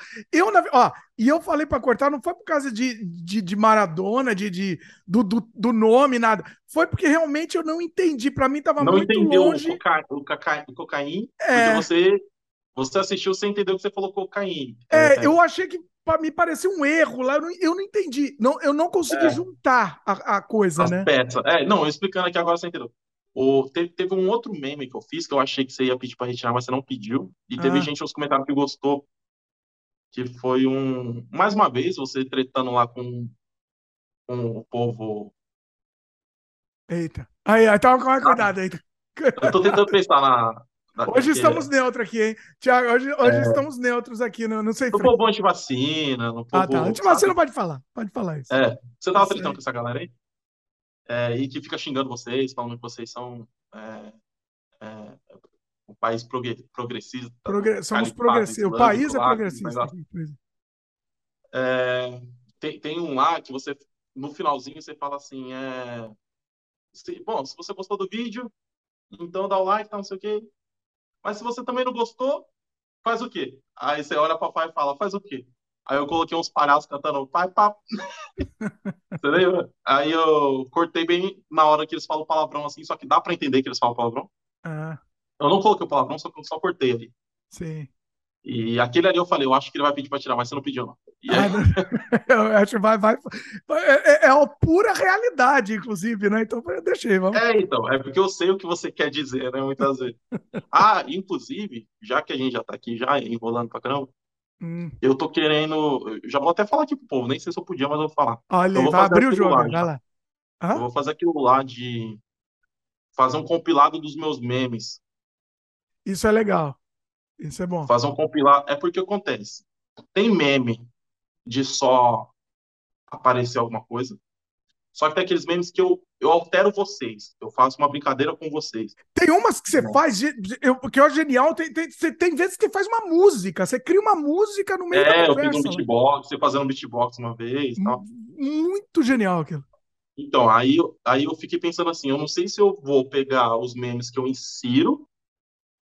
Eu, eu, assim, eu vou tentar pegar os momentos engraçados. Seja eu inserindo ou eu construindo uma cena. Eu vou pegar os momentos engraçados. Para mim, de longe, a cena que eu fiz, que eu, assim, eu amo, amo de paixão, ah. é uma que você tá falando que você gosta do não, uma das coisas que eu mais gosto no Canadá, sim, é porque é um país progressista. Falando a verdade, eu acho que essa é a coisa que eu mais gosto. E você dá uma pausa. Ah. Aí você, uma das coisas que eu mais gosto. E aí nessa edição aí, o que, que eu fiz? Você falou, é, essa é uma das coisas que eu mais gosto. E aí na sua pausa eu dei aquele zoom lá com a divertidamente, né? Você já olhou pra uma pessoa e se perguntou o que passa na cabeça dela? Ele deu um zoom na tua cabeça e eu cortei pra uma cena que você encontra um videogame no lixo. Você encontramos um videogame no lixo. Aí volta pra você. Uma das coisas que eu mais gosto. É gênio. Porque, olha isso, você ali... conseguiu transformar a, a, narrativa, criar uma narrativa em cima. É, isso é genial. Não, aquela ali. Eu, oh, inclusive... se, fizer, se fizer essa compilação, a gente publica, publica um vídeo, é, sei lá, momentos engraçados, alguma coisa assim. Fa é, faz isso. Legal. Inclusive, tem um amigo meu que ele tava querendo editar tal, aí ele, aí tava me perguntando, de, e eu tava falando de feeling e tal, aí ele, aí ele falou dos vídeos do Canadá Diário e tal.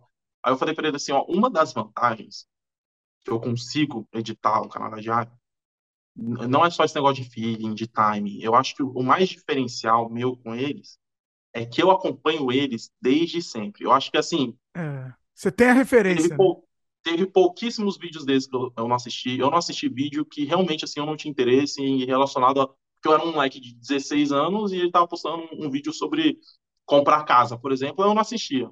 Ah. Mas sobre educação, morar, viajar, a cultura, costumes, eles passeando, todos eu assisti. E, e aí, eu, aí eu falei, eu acho que esse também é o diferencial, né? Porque aí o que acontece? Eu pego, às vezes, umas referências de época que eu ainda nem trabalhava com você.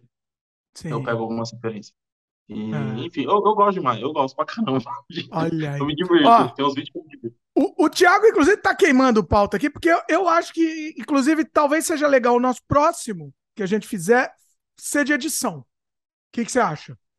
De edição e de filmmaking. Eu quero te falar sobre então, filme. Tá, também. Então, pode ser. fazer filme.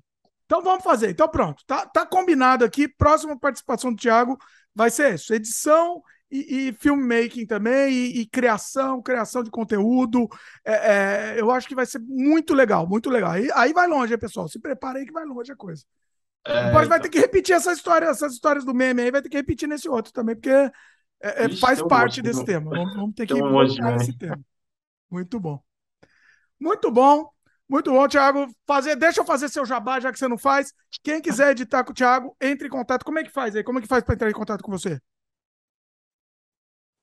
Então, tem o meu e-mail, que é o contato com Thiago, é, contato Thiago Maia, com H, arroba gmail.com, é o e-mail que eu ainda uso. Tudo, peraí, tudo junto. Contato Tiago Maia.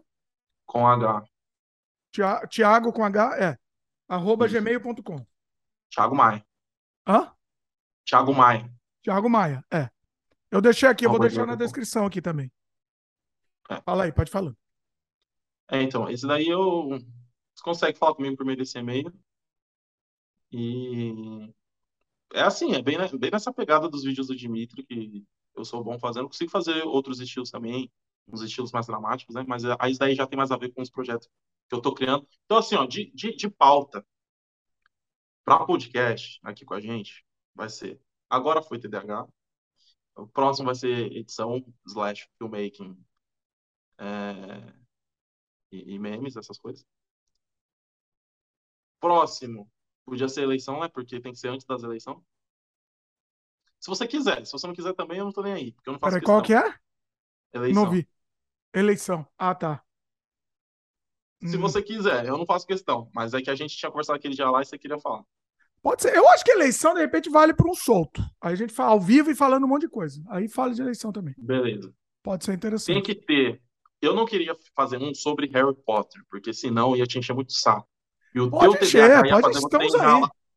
Não, mas o teu TDAH ia fazer você enrolar comigo. Então eu tava pensando em fazer uma troca. Ah. Você me convence que Star Wars é bom. É, então, temos um problema que eu tô quase me desconvencendo que Star Wars é bom. Então, não, ignora essas fanfics que estão criando. Então. Finge que morreu ali na, na, na última lá do. No, no, episódio, do... no episódio 6. Só, finge que só tem três filmes, então. Só se for isso. Na verdade, finge que só tem dois filmes, então. É melhor ainda. É, mas. É. Cada vez tá piorando a situação de Star Wars. Então, não sei se eu vou conseguir convencer. Não, mas que nem o, o, o Harry Potter, ela, a J.K. Rowling, ela fez uma peça. Não é filme, não é livro, ela fez uma peça no universo. E eu fingo que a peça não existe, porque ela é, depois liberaram o roteiro da peça, né? A lá Nelson Rodrigues, tipo, não é um, um, uma história. É, tipo... Não, não, Thiago, aí você me colocou Harry Potter com Nelson Rodrigues, aí, aí acabou a conversa. Vou embora, eu dizer que é uma descrição teatral. Ali é uma descrição, não, não, é um, aí, é um roteiro aí teatral. Não. É um roteiro teatral. Não okay? faça isso, pelo amor, de, pelo amor de Deus, não. É porque o Nelson é o único roteiro teatral que eu li. Ah, tá. Mas não me compara, é não me compara, por favor, não faz isso comigo. Tudo bem, então. Aí tá fazendo uma heresia assim, é, é, isso é uma heresia sem, sem tamanho. Enfim, mas aí ela publicou a peça em formato de roteiro de, de teatro, entendeu? Então, tipo assim, você, dá, dá pra você conhecer a história e, tipo assim, eu não curti, muita gente não gostou, então eu também finjo que não, Vamos, vamos ver. Vamos, não, eu acho que vale o programa. Eu gostei da ideia do, do, do Star Wars também, mas eu acho que, nem, que vale a pena um outro sobre isso. Entendeu? Uhum. De repente, você não assistiu, né? Você chegou a assistir depois? Você falou que você ia assistir. É que acontece. Eu você nunca tinha. Assisti... Olha isso, o Thiago nunca tinha assistido Star Wars, falou que ia assistir para fazer esse podcast, inclusive.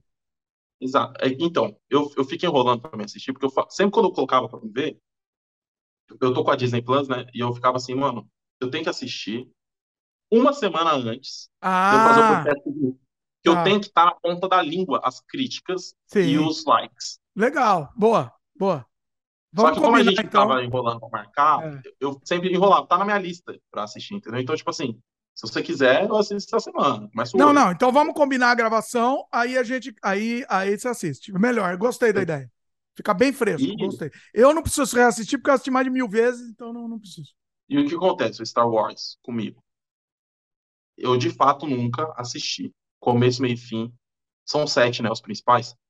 São seis. Seis. Eu nunca Na verdade, são seis. três, né? Mas tudo bem. Seis, vai, faz de conta que são seis. É que tem também o depois o, que volta, né? Mas, tudo bem, vai, aqueles passam, vai. Até passa. É, eu não, eu não assisti assim, tipo.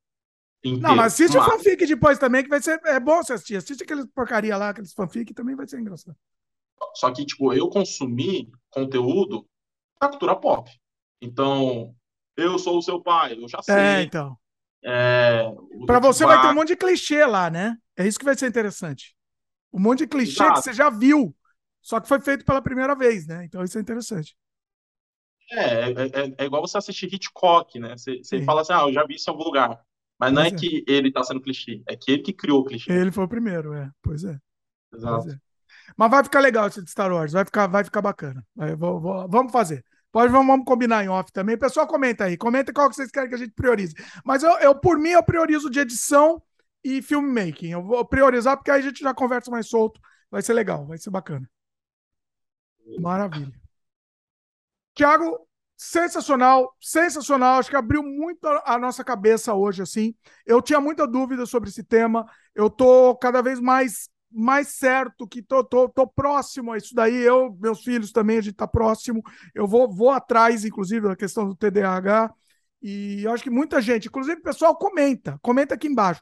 Vocês já foram diagnosticados? Vocês acham que vocês têm? Vocês conhecem alguém que tem? Comenta aí, quero a participação de vocês, acho que é interessante também, né? É isso? É isso.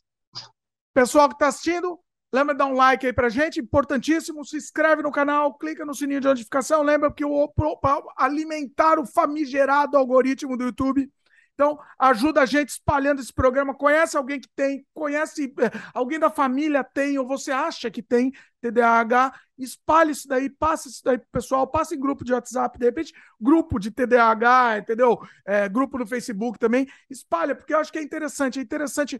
É, é, esse depoimento que o, que o Thiago trouxe pra gente deu, deu um, um frescor muito interessante para quem para quem está né, tá pensando nisso e está cada vez mais. É uma. É uma é um transtorno que está cada vez mais em voga no mundo, então acho que é importante. É importante a gente, a gente espalhar isso daí.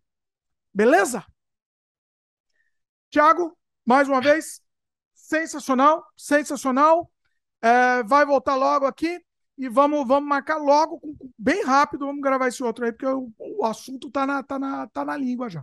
Vamos embora. Não, vamos, mas só para deixar claro para quem estiver assistindo, se enrolar, a culpa é do Dimitri, porque eu tô aqui aberto, tô medicado aqui, ó. Agora tá não medicado, tenho... então, é, isso é importante. Olha aí.